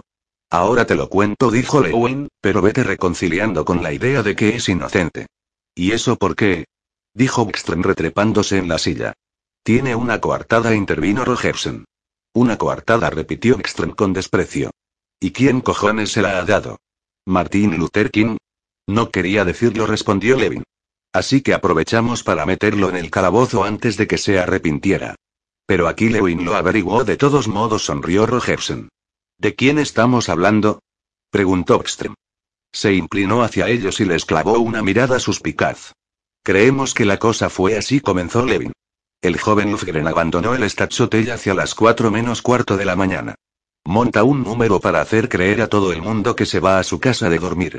Varias calles más allá, se para a esperar a la mujer con la que, en el mayor de los secretos, acaba de concertar una cita en el pub. La mujer en cuestión aparece poco después de las cuatro, y se van juntos a casa de Elfren, donde, con toda probabilidad, se dedican a lo que, teniendo en cuenta las circunstancias ya conocidas, suele dedicarse la gente en ese tipo de situaciones, concluyó Lewin con un suspiro. ¿Y quién es ella? preguntó Ekstrom, pese a que ya intuía la respuesta. La colega Anna Sandberg, según un testigo con el que hemos hablado, dijo Levin. La mato, voy a matar a esa cochina, rugió Ekström levantándose de golpe. Voy a cogerla ahora mismo y, de ninguna manera, atajó Rogerson meneando la cabeza.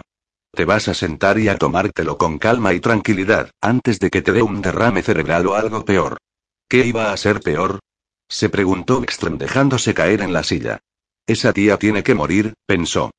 El aspirante a policía Alfgren dejó el calabozo de la comisaría de Vix antes de que la puerta de la celda se hubiese cerrado a sus espaldas. Poco más de una hora después, estaba en el coche con el abogado, camino de la casa de sus padres en Land. Por supuesto, le juró y le perjuró al abogado que no se movería de allí en los próximos días y, además, que respondería al teléfono si la policía de Vix necesitaba hablar con él por algún motivo. La fiscal también le había dicho unas palabras, de pasada. Sin profundizar en los detalles, le aconsejó que meditara serenamente sobre la elección de oficio para el futuro. Lfgren había dejado tras de sí tanto las huellas dactilares como el bastoncillo con el arni, además, como una bonificación extra, un par de pelos, todo lo cual era, con toda probabilidad, completamente inútil para el caso de asesinato que se investigaba. Mientras que el colega de Vix responsable de la recogida de muestras se hacía cargo de los aspectos prácticos de las huellas y el Lewin se dedicó a hacer limpieza. En primer lugar, pidió el voto de silencio a los principales implicados en las operaciones secretas de Ekström, y después se sentó a mantener una seria conversación con la inspectora de policía Sandberg. Ekström terminó por serenarse. El primer arranque de ira se había ido apagando, pese a que aún se arrastraba entre los vestigios de aquella línea de investigación tan prometedora que los paletos de sus colegas habían hecho ánicos. Por una vez, sentía un profundo desaliento, y estaba molesto por lo mal que lo habían tratado. Asimismo, se veía rodeado de idiotas y ya era hora de mejorar la situación, pensaba cinco minutos después, cuando salía de la comisaría para enfrentarse al calor infernal y dirigirse al blando colchón de la habitación climatizada del hotel, no sin antes haber pasado por el sistema Bolaget más próximo. Gström empezó por liquidarse las dos cervezas frías que tenía en el minibar, más que nada con idea de ir preparando el terreno para las que había comprado en el System Bolaget, aunque sin conseguir que la benéfica calma esperada tuviera a bien extenderse a la cabeza ni al cuerpo. En el peor de los casos, tendría la mala suerte de que la cochina de Sandberg no solo le hubiera arruinado la investigación, sino también su vida espiritual, pensó Gström. A falta de otra distracción, puso la tele y se tumbó a ver sin ganas un programa cultural en el que, según la programación, hablarían del asesinato de Linda Ugallín, pero que en realidad no eran más que los maricas de siempre haciéndose la pelota unos a otros. Mike, el de Robinson, conocido tanto por el Robinson normal como por el Robinson de los famosos, a la sazón alumno de segundo curso del Instituto Dramático de Malm, había solicitado una ayuda para la elaboración de un drama documental sobre el asesinato de Linda. La Administración Municipal de Cultura de Vix le había dado un no rotundo por respuesta, pero Mike había encontrado un patrocinador privado que le había prometido su apoyo. El guion estaba prácticamente listo y la joven Karina Lundberg, más conocida entre el pueblo sueco como Nina la de Gran Hermano, representaría el papel de Linda. Había colaborado tanto en Gran Hermano como en Jóvenes Empresarios, en el nuevo canal de economía. Había cursado unos años en una escuela de teatro, y recientemente había tenido ocasión de hacer una incursión en la oferta cultural de la televisión estatal. Ella y Mike se conocían además desde hacía tiempo, y la joven abrigaba una confianza incondicional por su futuro director, pese a que el papel de víctima estaba lejos de ser fácil. Lo que más la angustiaba eran las escenas lésbicas y, sobre todo, aquella en la que ella y su compañera de rodaje debían aparecer con el uniforme policial. ¿De qué coño está hablando? Pensó Wickström. Subió el volumen y se sentó en la cama. Pues sí, muchas de las policías jóvenes son lesbianas, explicó Nina. La verdad, casi todas. Yo tengo una amiga que es policía, ella me lo ha contado. Lo he montado como el clásico triángulo, explicaba Mike. Tenemos a Linda, la mujer a la que ella quiere, que también es policía y que se llama Paula, y luego al hombre, el autor de los hechos, el asesino, con todo ese odio, todos esos celos, el sentimiento de abandono. La angustia ante la castración. Es Strindberg, es Noren, es y el clásico drama masculino, sencillamente. En efecto, ese es el problema del asesino, afirmó el presentador del programa con entusiasmo. Y de eso se trata, exactamente. Otro caso de hombre castrado. Hacer jabón de esos idiotas sería quedarse corto, sería demasiado suave, pensó Ekstrom apagando la tele, justo cuando sonaba el teléfono de la habitación, a pesar de que había sido muy claro al respecto en recepción diciéndoles que no quería que le pasaran una sola llamada. Sí, gruñó Ekstrom. Hay que joderse, pensó después de colgar el teléfono.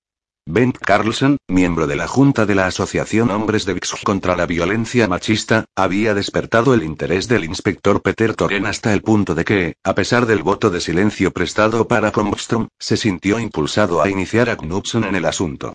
Aunque me figuro que ha perdido vigencia, teniendo en cuenta lo que X le ha organizado al pobre aspirante a policía, pensó Toren. Bent Carlson tenía 42 años. De los 20 a los 33, había acumulado un total de 11 condenas por violencia contra siete mujeres de su entorno, de edades comprendidas entre los 13 y los 47 años cuando se cometieron los delitos. Las condenas, que abarcaban agresión violenta, malos tratos, amenazas, coerción, coerción sexual, abuso sexual y acoso sexual, le habían valido a Carlson otras siete condenas de prisión por un total de cuatro años y seis meses, de los cuales había cumplido aproximadamente la mitad. Un tipo interesante combinó Knudsen después de haber leído someramente el informe que Toren había elaborado utilizando todas las bases de datos de la policía, todos los ordenadores y toda la habilidad electrónica que la actividad de investigador le había obligado a adquirir. ¿Pero qué lo hace desistir? preguntó Toren. La última condena es de hace nueve años. A partir de ahí no hay absolutamente nada sobre él. Un cambio en el modus operandi propuso Knudsen. ¿Te acuerdas de aquel ladrón que teníamos que se pasó a poner bombas en los cajeros? Le dio tiempo de chamuscar casi una docena hasta que caímos en que era él. El tío iba por las escuelas dando conferencias sobre cómo había conseguido acabar con su anterior vida delictiva. ¿Crees que puede haber pasado de mujeres a las que conoce muy bien, las mujeres con las que ha vivido, a mujeres que no conoce? Preguntó Toren como pensando en voz alta. Es muy posible, respondió Knudsen. Más que verosímil, incluso. Aunque estaba pensando también en otra cosa. ¿Te acuerdas de la conferencia que dio el colega del FBI en la escuela de policía la primavera pasada? Sí, la recuerdo, dijo Toren. ¿Cómo no, si trataba de nuestros amiguitos de los delitos sexuales?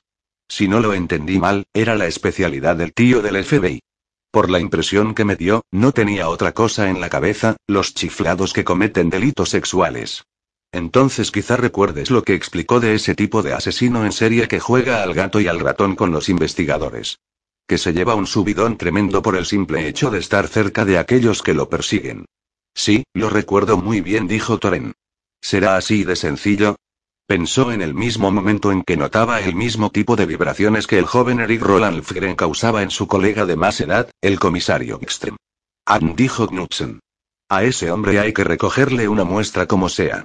Aunque a ver cómo lo hacemos sin que al resto de la junta, incluido el colega Olsen, les dé un ataque. Eso ya está resuelto, dijo Toren con cierto orgullo. Resulta que había un viejo análisis de Ad de Carlson en la comisaría de Malm. Lo pillaron en una ronda rutinaria que hicieron por lo del caso Jeanette hará unos cinco o seis años. Aunque todavía está sin resolver, así que estaría limpio. Pero entonces, ¿por qué no se deshicieron de Swan? preguntó Knudsen. Bueno, no creo que sea de esas cosas que se tiran sin más, dijo Toren indignado. El laboratorio sí se había deshecho de él, porque los obliga la ley, pero los colegas de Malma habían dejado una copia de los resultados del análisis en el acta de la investigación. Ya me lo han enviado, y lo he remitido por fax al laboratorio. Gstrom estaba tumbado en la cama, se había limitado a recostar un poco la espalda en un par de cojines extra y se parecía muchísimo a un enfermo de corazón con obesidad. Pues sí, que se tome una esa cochina, pensó mientras señalaba con la mano gorda y flácida en dirección al minibar. Si quieres una cerveza fría, Ana, las tienes en el minibar, dijo. Chúpate esa, socochina, criminal, pensó. No tendrás nada más fuerte, ¿verdad? Le pidió Ana Sandberg. Había pensado dar la jornada por concluida y quedarme a dormir en el centro. Necesito algo contundente. Whisky, boca y hay de todo en el estante de ahí, dijo Bckström señalando las botellas. ¿Qué coño está pasando? se preguntó. Gracias, dijo Ana Sandberg, y se sirvió una dosis generosa de Rogersen. ¿Y tú, no te tomas uno? preguntó alzando la botella de whisky, invitando a Bckström con un gesto. ¿Pero qué coño es lo que está pasando? se repitió Bckström. Primero sabotea mi investigación particular, luego irrumpe en mi habitación y, un minuto después, me invita a mi propio whisky, pensó. Bueno, pero uno pequeño, dijo Bckström.